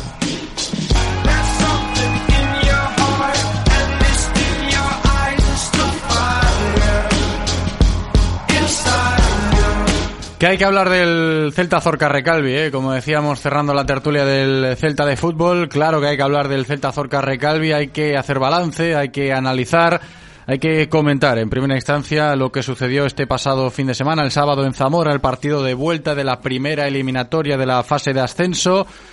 No pudo ser, perdió el Celta Zorca Recalvi en Zamora 80-69 y esa ventaja de 5 puntos que teníamos del partido de ida disputado en Navia eh, el pasado fin de semana, el fin de semana anterior, pues no, no sirvió porque se volvió a quedar a las puertas del ascenso el equipo de Cristina Cantero, una Cristina Cantero, tenemos declaraciones eh, de la entrenadora del Celta Zorca Recalvi tras la derrota en eh, Zamora este pasado sábado. Estaba aparentemente dolida, ¿eh? la entrenadora del Celta Zorca Recalvi, analizando esa derrota ante Zamora. Tristeza por no conseguir el objetivo de, de poder estar en, en, la Final Four, pero bueno, eh, creo que, que, el equipo eh, eh, ha dado la cara en todo momento, ha estado combativo, lo hemos intentado, pero bueno, ha habido muchos factores para no conseguirlo, ¿no? Creo que eh, no hemos empezado bien, se analiza el partido completo, eh, sabíamos que ellas iban a empezar muy agresivas, bueno, así ha sido, ¿no? Nos costaba anotar, eh, nos reboteaban, bueno, a nivel físico creo que ahí hemos sufrido muchísimo y bueno, ellas han ido cogiendo una ventaja grande. Creo que poco a poco hemos ido mejorando nuestras sensaciones defensivas, eh, mejorando nuestros rebotes, nos ha ido permitiendo poco a poco meternos algo más en partido y obligándolas a ellas a, a tiros mucho más forzados o a meternos canastones. ¿no? Eh, hay un momento del último cuarto, nos ponemos a siete puntos, que en realidad son dos por la diferencia de cinco. Y bueno, estábamos en partido, pero es verdad que la baja de Lucía que se lesionó en el primer cuarto, así como después eh, la lesión de Mariona nos ha pesado muchísimo, teniendo en cuenta que tampoco teníamos a Celia. Bueno, eh, todo eso metido en una costelera eh, ha hecho que bueno emocionalmente tiremos mucho, hemos tirado mucho de corazón, pero bueno, ellas al final la, la calidad, la eh, su capacidad para anotar desde el uno contra uno. Éramos capaces en el último cuarto de, meter una, de meter dos, pero nos contestaban con un triple. Bueno, creo que, que bueno, hay que estar orgullosa de cómo, de cómo ha respondido el equipo, de, bueno, de la temporada que hemos hecho. Hemos estado entre, entre los mejores, compitiendo muy bien siempre, eh, dando una imagen de equipo eh, trabajado, de equipo que se esfuerza, de equipo competitivo, de, de, de, equipo que trabaja como grupo y bueno, creo que eso es muy positivo, de, crecimiento a lo largo del año y bueno, eh, con eso sobre todo me quedo, ¿no? Con, el trabajo bastante de, todo el equipo. Reflexión de Cristina Cantero, la entrenadora del Celta Zorca Recalvi, tras no haberse metido en la Final Four por el ascenso, se quedó a las puertas. El Celta Zorca Recalvi no superó la primera eliminatoria de este playoff ante Zamora con esa derrota del pasado sábado. A ver qué nos cuenta Nano Ameneiro después de haber escuchado esas palabras de la entrenadora Cristina Cantero, nuestro compañero responsable de prensa del Celta Zorca Recalvi. Nano, ¿qué tal? ¿Cómo estás? Hola José, muy bien, buenas tardes. Muy buenas, bienvenido. Hay mucho que analizar, hay mucho que poner en valor, ah, hay un balance que tenemos que realizar de la temporada del conjunto Vigués, pero voy a empezar por la interpretación del tono con el que ha hablado Cristina Cantero analizando lo sucedido, ¿no? Evidentemente era un tono triste, eh, empezó utilizando esa palabra, tristeza, por no haber cumplido el objetivo, y escuchando ese tono de la entrenadora del Celta Zorca Recalvi, nos podemos hacer un poquito a la idea de cómo están los ánimos. Sí, un poco el tono responde un poco a, la realidad, situándola 20 minutos después del partido, ya con las pulsaciones más tranquilas, más relajadas, que fue cuando Cristina hizo estas declaraciones para los compañeros de comunicación.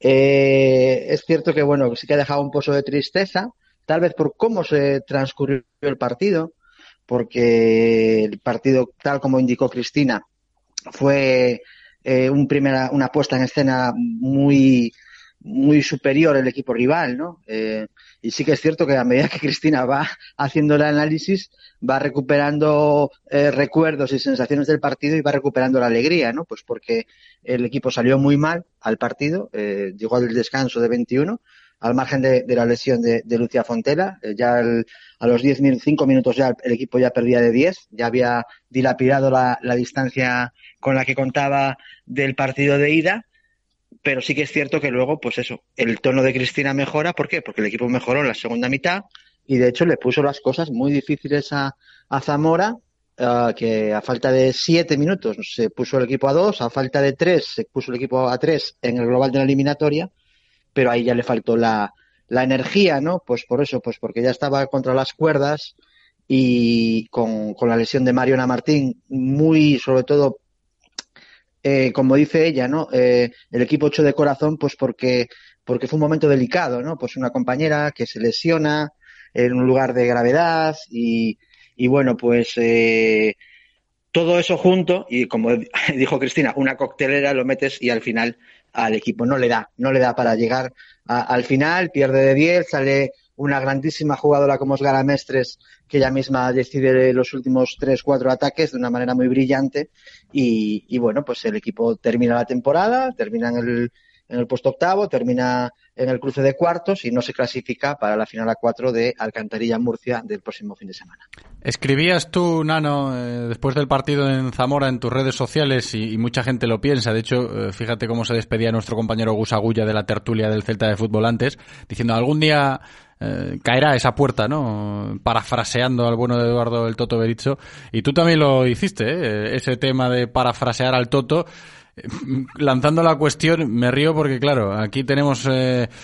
un, un, problema enquistado, ¿no? Hablando de, objetivos que, que, tienen que ver con un equipo celeste. Si hablamos del fútbol, a ver cuándo llega lo del título para el Celta. Si hablamos de baloncesto, a ver cuándo llega el ascenso para el Celta Zorca Recalvi.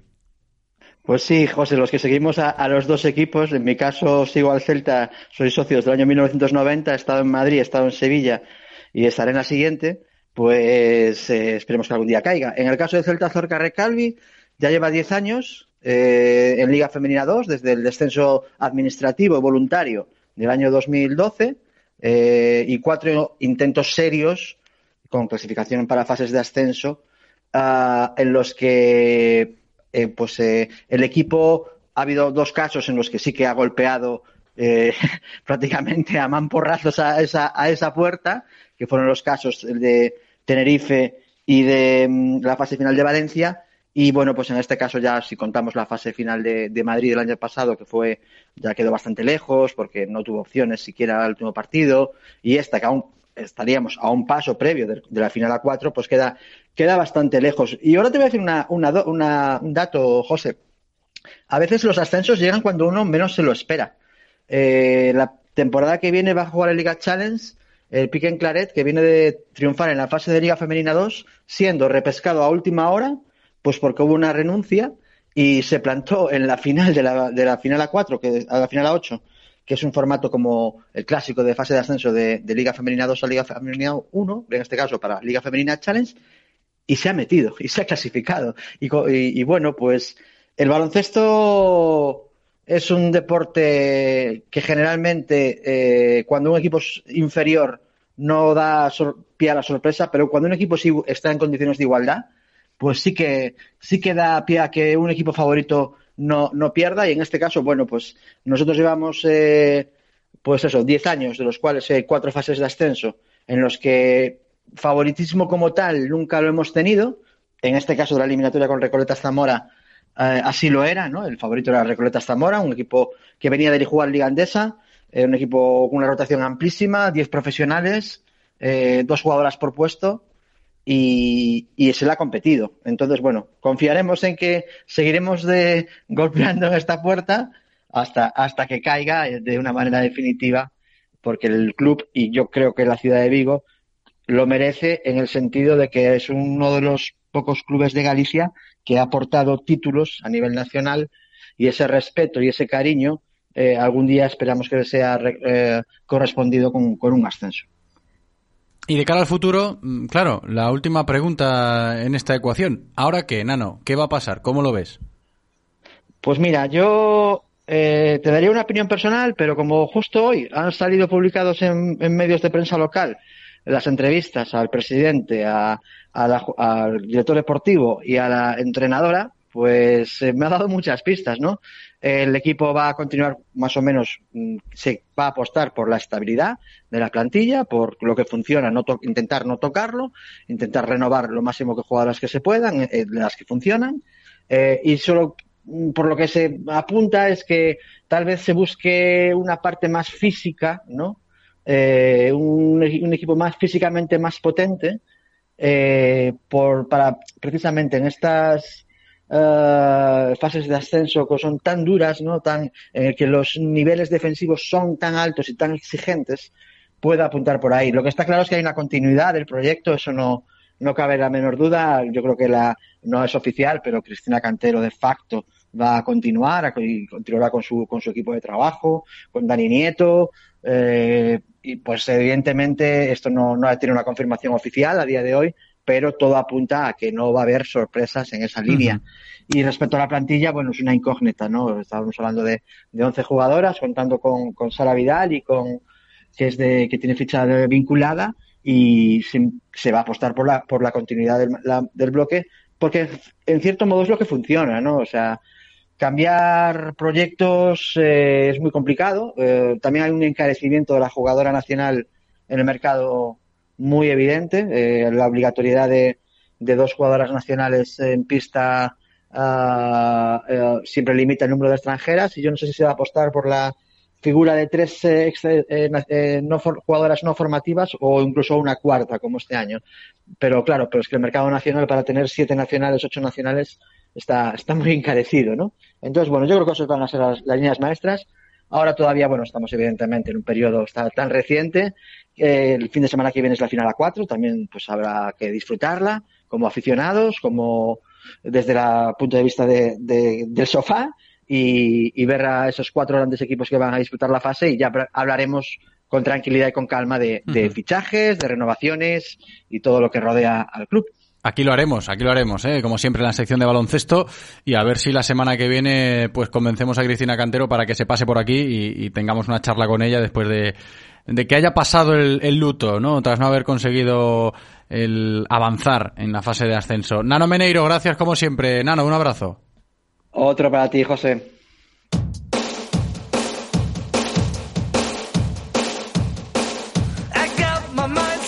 Y aunque el Iberconsa Anfib no jugó este pasado fin de semana, sí recogemos un par de pinceladas que tienen que ver con nuestro equipo de baloncesto en silla. Ya veis que continuamos en la sección de baloncesto, porque está ya por aquí el presidente del Iberconsa Anfib, Chechubeiro, para contarnos sobre todo lo de la gala del deporte de Vigo y Comarca del otro día, que para ellos fue importante. Chechu, ¿qué tal? ¿Qué tal, José? Buenas tardes. Muy buenas. Ahí el apoyo de Iberconsa, que ha sido reconocido por eh, todo el mundo en Vigo. Y esto, yo decía, para vosotros es importante y de cara al futuro, pues ya ni te cuento.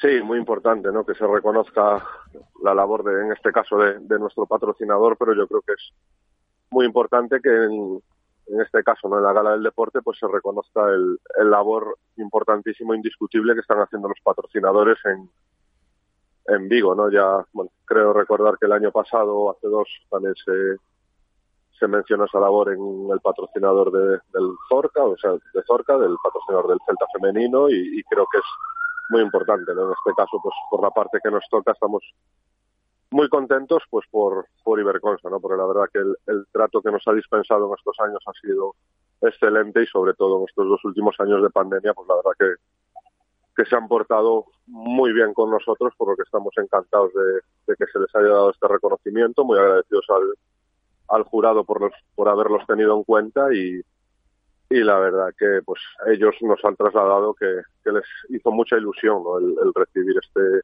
este galardón, este reconocimiento y que eso pues que le da más fuerza y más sentido ¿no? al, al proyecto que tienen con nosotros. Así que todo buenas noticias. Es como reafirmar eh, el por qué deciden apoyar desde Iberconsa al Iberconsa Anfib, entre otras cosas por eh, situaciones como las del otro día de la gala. Que para una Sí, empresa es creo- muy importante, eh, que conste, ojo. Yo creo que es vital, ¿no? Lo, lo, lo hablaba hoy con otro empresario de aquí de la ciudad, ¿no? Yo creo que es vital que se les que se les reconozca. Al final, pues los clubs intentamos darle, como es lógico, la máxima visibilidad posible. Intentamos hacer que, que el dinero no caiga en saco roto y, y hacer los mejores proyectos que, que podamos para darles la visibilidad. Pero yo creo que la ciudad, o que en este caso, pues el Ayuntamiento, Faro de Vigo, Abanca, estos los, los tres promotores de, la gala del deporte, pues le den este reconocimiento y esta importancia a los a los patrocinadores, pues creo que es fundamental, ¿no? Al final, pues hay que ver que son empresas privadas que podrían hacer con su dinero los que, lo que les diese la gana y están invirtiéndolo en, en mejorar el deporte, en nuestro caso, pues mejorar la, el deporte para personas con discapacidad, la integración y todo lo que, lo que conlleva, ¿no? Así que yo creo que es fundamental y bueno, vemos en los últimos años que desde las administraciones se está haciendo mucho hincapié en esto, ¿no? En reconocer al- la aportación privada en clubes y en demás estamentos y la verdad pues que también es de agradecer a las administraciones públicas pues que, que hagan hincapié en esto, ¿no? En, en reconocer, en felicitar a, a las empresas que apuestan en nuestro caso por el deporte, pero hay otros muchos como la cultura y demás. Y, y es, yo creo, muy importante, ¿no? Porque al final no solo ven reflejada su marca, sino que se sienten importantes y ven que su que su aportación o que su trabajo también va en beneficio de la comunidad, ¿no? Que al final yo creo que es lo que lo que buscan todas las empresas. Hay que hacerlo, hay que hacerlo. Tienen que llegar más reconocimientos de este tipo para que el mundo del deporte se pueda seguir nutriendo, ¿no? De, de este trabajo que realizan ciertas empresas que para ellas también es importante estar ahí, ¿no? Eh, Detrás de los clubes y que cuando llega un reconocimiento público como es el caso de Iberconsa con el Anfib, pues eh, se pueda valorar de esta manera y el propio club le dé esa importancia. Antes de despedirnos, eh, Chechu, para que conste ya en la agenda, preparando esta semana el viaje a Canarias, partido el fin de allí en las islas. Sí, durísimo, ¿no? Durísimo va a ser este este partido con Canarias pues que se está jugando la, la liga, le quedan dos jornadas, va a una victoria de, de la cabeza, que es Badajoz y Albacete, que van empatados a puntos, así que va a ser un, un final de liga emocionante, está todo por decidir, tanto arriba como, como en los puestos de abajo, y, y difícil, ¿no? La mala suerte que nos ha tocado, pues que este, este partido sea contra Canarias, que como te digo, se está jugando la liga, y el siguiente es contra, contra Badajoz, que casualmente se la está jugando contra, contra Canarias, ¿no? Así que el, los dos partidos que nos quedan van a ser muy duros para nosotros y, y al final, pues como hablábamos, no sé si la semana pasada, hace 15 días, ¿no? Que nos sirva de, de preparación para esa Copa del Rey que, que nos viene a final de mes. Y que es donde objetivo ahora mismo, ¿no? Sabemos que los dos partidos de liga van a ser muy complicados y, y que todo sirva para prepararnos para, para la Copa. Presidente de Libercon Sanfib, Chechu Beiro, gracias como siempre, un abrazo, Chechu. Gracias a vosotros como siempre, José. Radio Marca, el deporte es nuestro. Radio Marca. El Salón del Automóvil y la Moto de Vigo cumple 30 años y queremos celebrarlo a lo grande. Ven al IFEBI y disfruta de las exposiciones que te hemos preparado para esta edición tan especial. 75 aniversario Ferrari, 50 años de Renault 5, los coches del 92. Además conoce las últimas novedades de las marcas. Si estás buscando vehículo para estrenar del 27 de abril al 1 de mayo tienes una cita en el IFEBI. Salón del Automóvil y la Moto de Vigo, tu mejor opción de compra. ¿Te imaginas la sensación de libertad practicando tus hobbies sin gafas ni lentillas?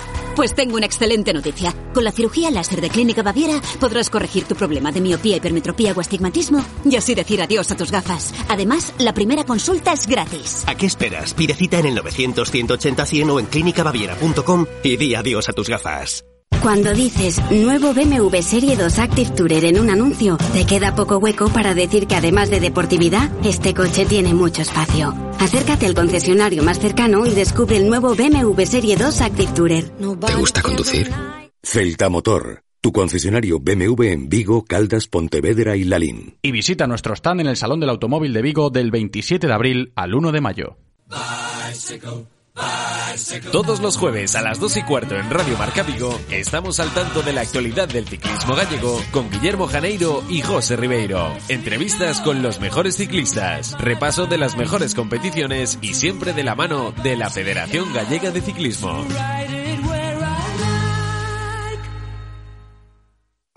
En Vigo, una de las ciudades más seguras para circular en moto, ponte en buenas manos. En Motos Ponte piensan en tu seguridad, pero también en tu ahorro y el tiempo que ganas en tus desplazamientos. Por eso, te ofrecen una amplia gama de motos, scooters y motos eléctricas para que mejores tu movilidad urbana. Ven y pruébalas en Motos Ponte, concesionario oficial Suzuki, en Sanjurjo Badía y en motosponte.com. Radio Marca Vigo. Las últimas noticias de Celta, interacciones con los colaboradores, radio online, podcast del programa y mucho más. Para Android e iOS. Llévate la radio que hace afición a todas partes. Radio Marca se emociona. Radio Marca. Stop.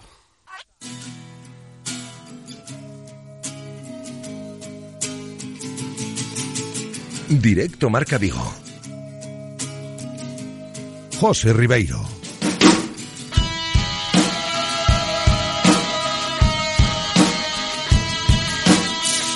Son las 2 y 36 minutos de la tarde. Aquí seguimos en directo Marca Vigo y voy a saludar enseguida a una persona que debe estar muy contenta porque este pasado fin de semana consiguió algo por primera vez y las primeras veces siempre se recuerdan. Me estoy refiriendo al piloto de motocross de aquí de Vigo, es de los nuestros, Rubén Fernández. En Letonia este pasado fin de semana se subió por primera vez al podio, terminó tercero en ese eh, Gran Premio de motocross eh, de la categoría reina en, en, Letonia y por eso digo que debe estar muy contento. Quería conocer sus sensaciones, quería que nos contase hoy aquí cómo se siente eh, después de haberse subido a ese tercer escalón del podio por primera vez en, en la élite del motocross mundial. Rubén Fernández, ¿qué tal Rubén? ¿Cómo estás? Hola, muy buenas, ¿qué tal? Muy buenas, bienvenido, enhorabuena, ¿eh? quiero empezar por ahí. Muchas gracias. Hombre, no todos los días se consigue un podio en la categoría reina. No, desde luego que no, y este es mi primero, así que estoy súper contento. ¿Ibas ahí con esa intención? ¿Te veías fuerte durante el fin de semana para poder alcanzar el, el cajón o, o, te pilló un poco por sorpresa?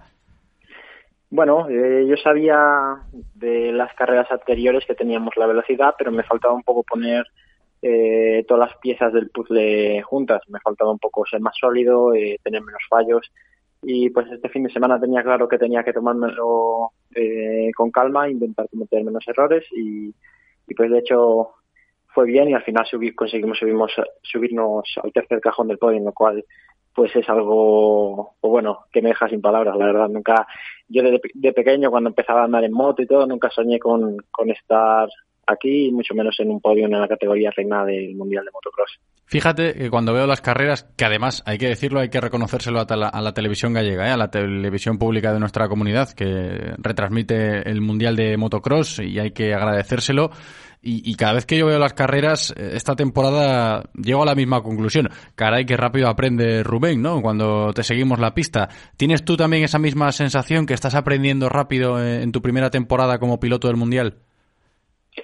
Uh, yo creo que sí, eh, pero, pero incluso ya desde el año pasado, eh, bueno, estos últimos años eh, fueron un poco difíciles, costó encontrar un poco un equipo en el que me sintiera bien, en el que tuviera, eh, pues, eh, un poco el apoyo técnico necesario y bueno como para conseguir resultados buenos y bueno, creo que fue todo un, proceso de aprendizaje, sobre todo el año pasado fue un poco el año en el que despunté, eh, llegué incluso a ponerme líder de la categoría MX2 en, la segunda carrera y conseguí cinco podiums, un par de poles y, y bueno, a partir de ahí pues bueno, eh, tenía claro que si conseguía una moto buena y, seguía en esta línea pues incluso podría llegar a hacer algún podio en la categoría reina, que era bueno un poco el objetivo que yo tenía desde, desde inicio y pues eh, un objetivo cumplido y bueno, ahora sí, intentaremos eh, eh, mantener un poco esta línea. Que se mantenga la línea y, y, que pueda aparecer ya en el horizonte el próximo objetivo. Claro, hay que saborearlo del podio por primera vez, subirse ahí al tercer cajón, pero me imagino que tu ambición como piloto será la de soñar con una victoria. Esperemos que llegue pronto, ¿no, Rubén? Bueno, eh, es una victoria en la categoría en la categoría reina. Eh, ahora mismo son palabras mayores, teniendo en cuenta cómo está el, el líder del campeonato, que está muy fuerte. Team Geyser, pero bueno, eh, yo realmente este año me lo quiero tomar como un año de aprendizaje, es mi primera temporada en la categoría reina, mi año rookie y, y bueno, la verdad que estoy bastante satisfecho de cómo están yendo las cos cosas ahora mismo, pero bueno, desde luego que, no descartamos nada y seguiremos intentando conseguir objetivos. Yo tampoco lo descarto, ¿eh? que te seguimos la pista y soñamos también con esa victoria. Por lo pronto disfruta del momento. ¿eh? Enhorabuena de nuevo por ese primer podio en la categoría reina del Mundial de Motocross, el Vigués Rubén Fernández. Gracias Rubén, un abrazo grande. Muchísimas gracias, un abrazo. Radio Marca, el deporte es nuestro. Radio Marca.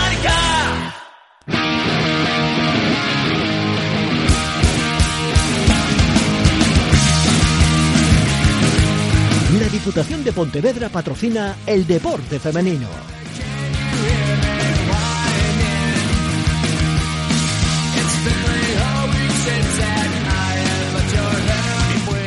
Seguimos en directo Marca Vigo, yo os lo decía en la introducción, estamos dentro ya del espacio respaldado por la Diputación de Pontevedra, sabéis que en este programa cada vez que hablamos de nuestras deportistas, la DIPU está detrás, apoyando siempre al deporte femenino y lo que os decía yo en la introducción, es importante lo que vamos a escuchar ahora porque la protagonista que tenemos aquí hoy con nosotros es una deportista fundamental. ¿eh? Independientemente de si hablamos de deporte femenino o masculino, cuando mencionamos a Teresa Portela, creo que hablamos de una referencia en el mundo del deporte en Vigo y comarca. Mucho calado la, la sección de hoy porque, insisto, está con nosotros Teresa Portela. Teresa, ¿qué tal? Hola, buenas, muy bien. Muy buenas. Muchas gracias por atendernos, ¿eh, Teresa? Nada. Que, que me consta, lo digo porque me consta que tu agenda estos últimos días es, está muy apretada. Sí, bueno, a ver, ya sabiendo que en cada día eh, la mayor parte de las horas me la lleva el entreno, después entre la familia, mi hija y, y demás cosas que surgen, pues bueno, una está más, tiene el día más complicado, según qué día. Me, me, imagino. Luego hablamos un poquito más del tema entrenamientos, de cómo lo vas llevando y, y lo que es el deporte en sí, tu calendario y, y, todo lo que rodea a tu trayectoria esta temporada. Pero antes, yo te decía lo de tu agenda entre la competición, recientemente de lo de la Copa de España de Sprint en Verducido. Eh, ¿Alguna cosilla mm. que andas por ahí grabando de, del Camino de Santiago, me han dicho, ¿no? Estos días, concretamente. Sí. sí. Sí, bueno, este fin de semana se celebró pues la Copa de España en Verducido y, y bueno, era la, la, primera competición pues eh, ya de, la temporada. A partir de ahora ya vienen todas de corrido, ya entramos en plena temporada.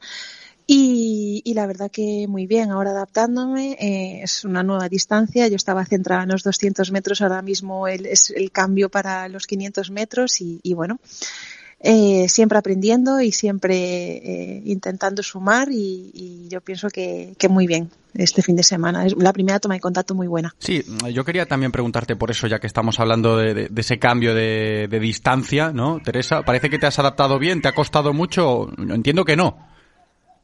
No, a ver, es, eh, los 500 siempre, es, es, siempre fue distancia olímpica. Eh, en el 2012 se incluyó dentro del calendario olímpico la distancia de 200. A mí, pues eh, personalmente, por mis condiciones, me gusta y se me da muy bien. Y, entonces, pues esa etapa eh, estuve centrada en el K1 y en los 200 desde los Juegos del 2012 hasta el año pasado, hasta el 2021. Ahora mismo esa distancia, los 200, no está dentro del calendario olímpico, entonces pues eh, ya me, me centro en, en, el 500. Pero claro, es un cambio muy grande, al final es más del doble de distancia de lo que estaba acostumbrada. Eh, a nivel de entrenos ya tengo hecho algún que otro 500, pero no es lo mismo que, que eso, pues el día a día claro. de entrenamientos es completamente diferente. Entonces, pues también requiere un cambio, una adaptación y, y sobre todo también conocerme en la distancia, ir aprendiendo. Y, y, pienso que, que, bueno, que poco a poco y, uh -huh. y, llevándolo bien, al final hay que adaptarse a cualquier cambio que surge. Yo me imaginaba ya, Teresa, que si hablamos de cambios en lo que respecta al agua y al barco y a, y a, dar paladas, no ibas a tener mucho problema porque ya lo has demostrado a lo largo de toda tu trayectoria que cumples cada vez que sales a competir. Esto no es nuevo, pero pensaba escuchándote ahora en, en esa nueva vida de Teresa Portela, o igual no tan nueva, ¿no? Pero aprender a gestionar todos esos asuntos, todas esas actividades que te van apareciendo más allá de la competición. Yo decía antes, estos días grabando cositas para una promo del Camino de Santiago, desde los Juegos de Tokio, estos últimos del verano pasado, mucha actividad mediática. ¿Tú esto cómo lo llevas? ¿Cómo lo compaginas? Bien, eh, pues a ver, sí es verdad que hasta ahora pues eh, siempre tuve estas cositas, al final es eh, cuestión de, saber gestionarlo. Eh, y al final eh, hay que ser práctico y, y, y, buscar prioridades y ya está. Yo tengo muy claro cuál es la prioridad y la prioridad es el entrenamiento eh, y evidentemente pues eh, conciliar y, y junto con, con, las tareas de mi hija intentar llevarlo. Después eh, lo que pueda hacer a mayores pues si, si encaja dentro de, de mi trabajo uh -huh. perfecto. Si no pues pues no y, y, así es. O sea cuestión de prioridades y, y de momentos y, ahora mismo pues mira sí sí es verdad ayer pasé el día entero grabando fue un día, la verdad que muy largo de grabación, pero, pero bueno, algo que me gustaba para la Junta de Galicia, promocionar Galicia, el Camino de Santiago, y la verdad que lo disfruté mucho. La verdad lo, lo pasé muy bien y, y bueno, eh, agradecida también de que cuenten conmigo para, uh -huh. para estas cosas. Me gusta mucho esto que dices porque a la gente que nos está escuchando le puede servir, ¿no? Lo de buscar prioridades, eh, priorizar lo que sí. a uno le, le, interesa. Y nos lo dice Teresa Portela, que es una deportista olímpica muy contrastada. Yo decía al principio, antes de saludarla, no necesita presentación Teresa Portela por toda su trayectoria a nivel deportivo. Pero pensando en esa reflexión que me dejas ahora de lo de las prioridades, yo me pongo mm. en tu lugar y igual el ejercicio lo puede hacer eh, otra persona. A veces es difícil decir que no, porque me imagino que estarás muy solicitada, ¿no? No sé si alguna vez te has planteado esto, es que tengo que rechazar muchas cosas, igual sí, me puedo sentir bueno, un poquito mal. Sí, sí, eh, mm, a veces, pues uno, según qué momento se ve sobre, mm, sobrepasada, eh, pero, pero es que puedo llegar hasta lo que puedo llegar. A veces eh, pues me gustaría dar más y no puedo, ¿sabes? Pues uh -huh. por lo que te digo, por cuestión de horas. Entonces al final hay que saber también que decir que no porque no puedes, ¿sabes? O sea, porque al final un decir que sí significa probablemente que una sobrecarga y hoy sí, sí, sí, sí, llega un momento pues que al final no rindo mi entrenamiento, que es mi trabajo por, por un exceso de otras cosas. Entonces eh, yo pienso que al final hay que buscar el equilibrio, como siempre digo, en, todos los ámbitos de la vida. Y, y, y, al final es eso, no es más que priorizar. Yo, según en qué momento de la temporada me encuentre, pues puedo pues hacer pues eso, pues grabaciones o alguna cosa, pues eh, dedicarle más tiempo, y pero en el momento que estoy ya en competición y que ya eh, la exigencia de entrenamientos es mayor y así, pues yo eh, pues eh, me centro ya solo en el entrenamiento, porque lo que es mi trabajo quiero hacerlo bien hecho y, no solo es el trabajo, sino también el descanso para al día siguiente rendir bien. Y yo con eso sí que soy muy seria y, y lo quiero llevar a rajatabla porque, por lo que te digo, porque al final es mi trabajo y porque lo que quiero, quiero hacerlo bien. Hombre, no se llega a donde llega Teresa Portela sin hacer las cosas bien a nivel deportivo. ¿En qué momento te pillamos, Teresa? Hablando ya de los entrenamientos que comentábamos al principio de la conversación, si miramos hacia adelante, hacia el horizonte, ¿hacia dónde vamos? Bueno, pues vamos a tope con todo. Ahora mismo, mira, pues ya lo que hablábamos, el fin de semana competición, la semana que viene otra vez competición en Verducido, eh, nos jugamos, son, los barcos de equipo y, ahí eh, nos jugamos pues eh, conseguir plaza para poder estar dentro de dos semanas en la Copa del Mundo de, de Rachiche de la República Checa. Y ya a partir de ahí, pues bueno, mm, ya pensando en el Campeonato del Mundo de este año, que es en Canadá en agosto, y, ya a medio plazo, que es, mm, podemos decir que el año que viene ya, intentar luchar por conseguir plaza para los Juegos de, París, porque al final, si algo tiene este ciclo olímpico, el anterior fue más largo, pero este es más corto, y, el año antes a los Juegos eh, ya hay que conseguir la plaza para los Juegos, y eso es el año que viene, o sea que, que bueno, que, esperan dos añitos moviditos. Creo que lo dijimos este pasado verano cuando terminaron los Juegos Olímpicos de Tokio y, te vimos de nuevo triunfar, colgándote más medallas, aumentando tu palmarés olímpico. Teresa, lo dijimos. Parece que hay Teresa Portela para rato, ¿eh? que ya llevas unos cuantos Juegos Olímpicos y ahora a golpe de 26 de abril creo que me reafirmo y lo podemos volver a decir. Tiene toda la pinta de que ahí seguimos a tope, como me comentas ahora, ¿no, Teresa? Sí, eh, yo, bueno, mm, evidentemente vengo muy reforzada con, con esa medalla de plata en los Juegos de Tokio el año pasado y, y al final lo que hace falta para, para trabajar es si, si, si uno tiene ganas, tiene motivaciones, que las tengo, y, el, la capacidad y las ganas de esforzarte cada día por una nueva ilusión y un nuevo reto, pues eh, hay que continuar y, sobre todo que, que, hay momentos de la temporada, bueno, momentos de la carrera deportiva que a lo mejor el resultado no puede no acompaña en un momento dado, pero llevo estos últimos años que los resultados me están acompañando y es fundamental al final también para tener la motivación y las ganas que te digo de afrontar cada día. Eso ayuda mucho, ¿no? Cuando acompaña el tema del resultado, pues uno se motiva más y eso se te ve, ¿eh? al menos desde fuera, Teresa, eh, transmites esa sensación. Y aprovechando que estás hoy con nosotros aquí en el programa, eh, quería comentarte un tema que a mí me gusta mucho tratar cada vez que hablamos de los diferentes deportes, tiene que ver con la cantera. Me consta que tú también te preocupas mucho por los niños y niñas que van saliendo, ¿no? En el mundo del mm. piragüismo. Y hace poquito, te lo quiero rescatar, te lo comento, estuvimos aquí en el programa con un, chico, Martín González, del Ría de Aldán, que se proclamó campeón de España en lo suyo, en K1, 12 añitos, y, yo le preguntaba por esas referencias, ¿no? Y, todo el mundo, ya sea por, por la zona de Morrazo, Marín, Bueu, eh, esta zona de cantera potente en el piragüismo, parece que, apuntan maneras y, tenemos que cuidar eso, ¿no? Tú que ya estás muy asentada y que eres una de sus referentes de, todos estos niños y niñas que vienen desde abajo, ¿qué visión tienes cuando echas la vista atrás y miras a estas categorías inferiores? Hombre, pues que es muy bonito, ¿no? O sea, es bonito pues ir a los clubes y ver que hay niños y que hay mucha cantera y esa base hay que trabajarla desde el punto de vista de de, de, claro, evidentemente de pensar en piragüistas, pero sobre todo que son, no dejan de ser niños que al final van a, disfrutar y, aunque vayan a entrenar también, lo más importante en esas edades es que disfruten, ¿no? Y que el deporte forme parte de su vida como un estilo de vida. Eso es fundamental. Y, y, evidentemente pues al final eh, bueno poco a poco ya van aprendiendo pues eh, los valores que, que desde cualquier club pues intentan transmitir no eh, el del sacrificio, el del trabajo y que las cosas si no se trabajan no llegan y que hay que tener paciencia. Y, un poquito eso, y sobre todo, bueno, eh, eso a los niños que disfruten, que trabajen, pero sobre todo que, disfruten, ¿no? Y, ya después, evidentemente, muchas veces en la cantera pues salen resultados y, no tampoco mm, a los niños hay que generarle unas expectativas tampoco muy, muy, muy grandes porque también se tienen visto casos, ¿no? De que niños que con muy poquita edad que destacan y, después se generan unas expectativas y una carga al niño de que vas a llegar y vas a hacer y vas a ser y vas a, y tampoco eso un niño no puede acarrear con esa con esa carga. O sea que al final es que disfrute, que entrene y que al final si las cosas llegan, llegarán y, y ya está. Claro, es que eso también hay que transmitírselo ¿eh? a los más pequeños y que lo diga Teresa Portela, seguro que a ellos le ayuda muchísimo. ¿Tú te acuerdas, Teresa, de cómo era la Teresa Portela que empezaba en esto del piragüismo? Porque sabemos cómo eres ahora ¿eh? y cómo reaccionas ante todo cada vez que sales a competir. Pero cuando decidiste que esto del piragüismo igual te gustaba y empezó a picarte ese gusanillo, ¿cómo eras?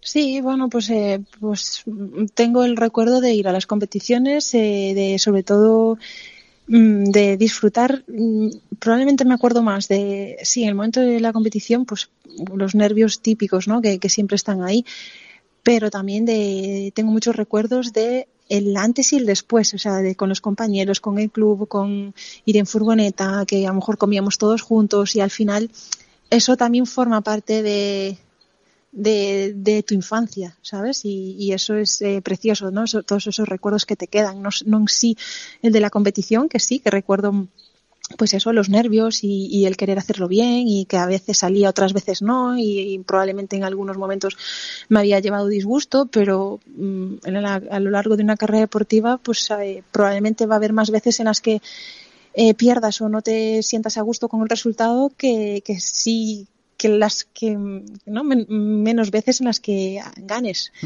Pero también es bonito mm, vivir lo que te digo, el ambiente con el club, con los compañeros, eso es precioso.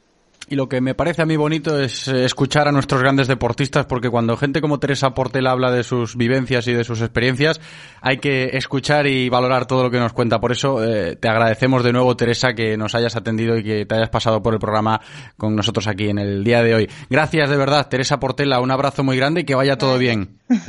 Un abrazo a todos.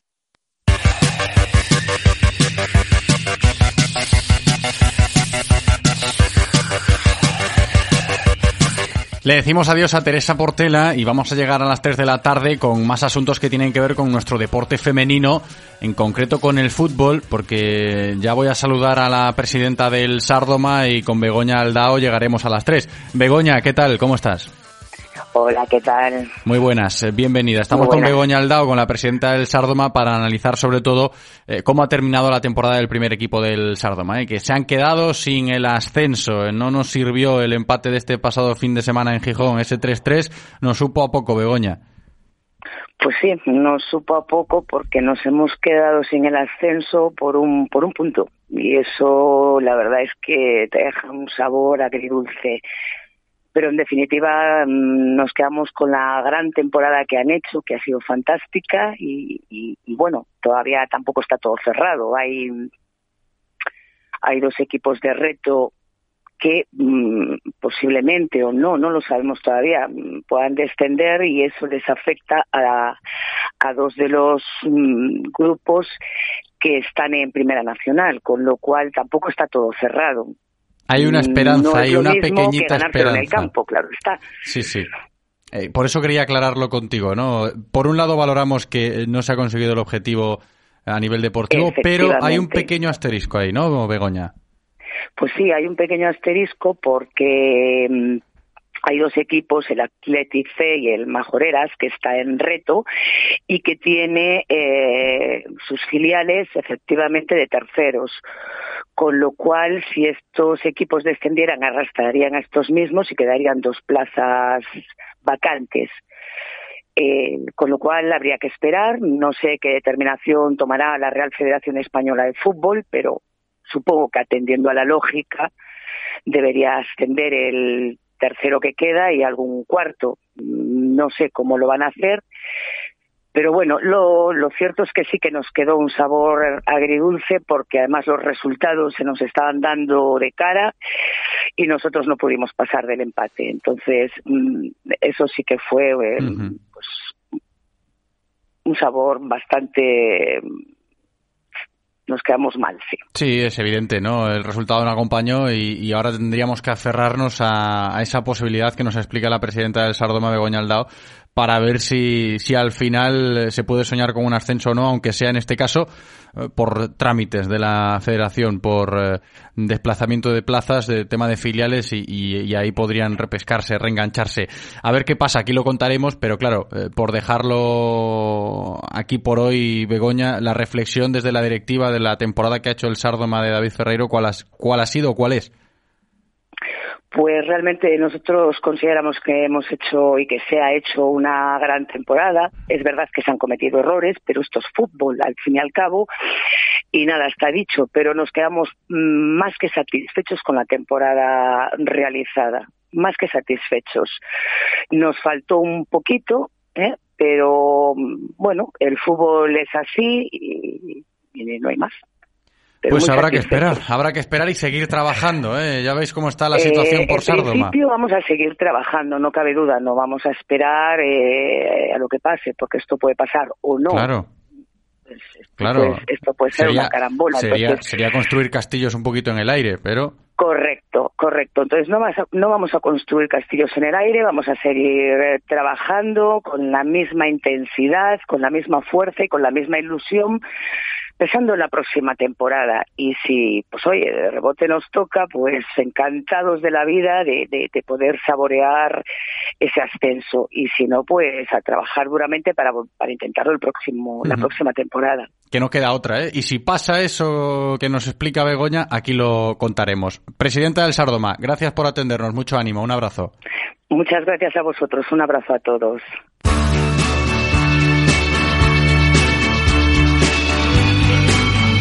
Con esa esperanza, ¿no? De que aunque no sea en el terreno de juego, pues igual puede terminar ascendiendo el Sardoma. No lo sabemos aún. Con esto llegamos al final. Vamos a cerrar directo Marca Vigo, dándole las gracias a Paula por haber cumplido en la técnica. Ahí está, al pie del cañón. Y también a vosotros las gracias por escucharnos. También vosotros al pie del cañón ahí al otro lado. Gracias, me despido hasta mañana. Chao.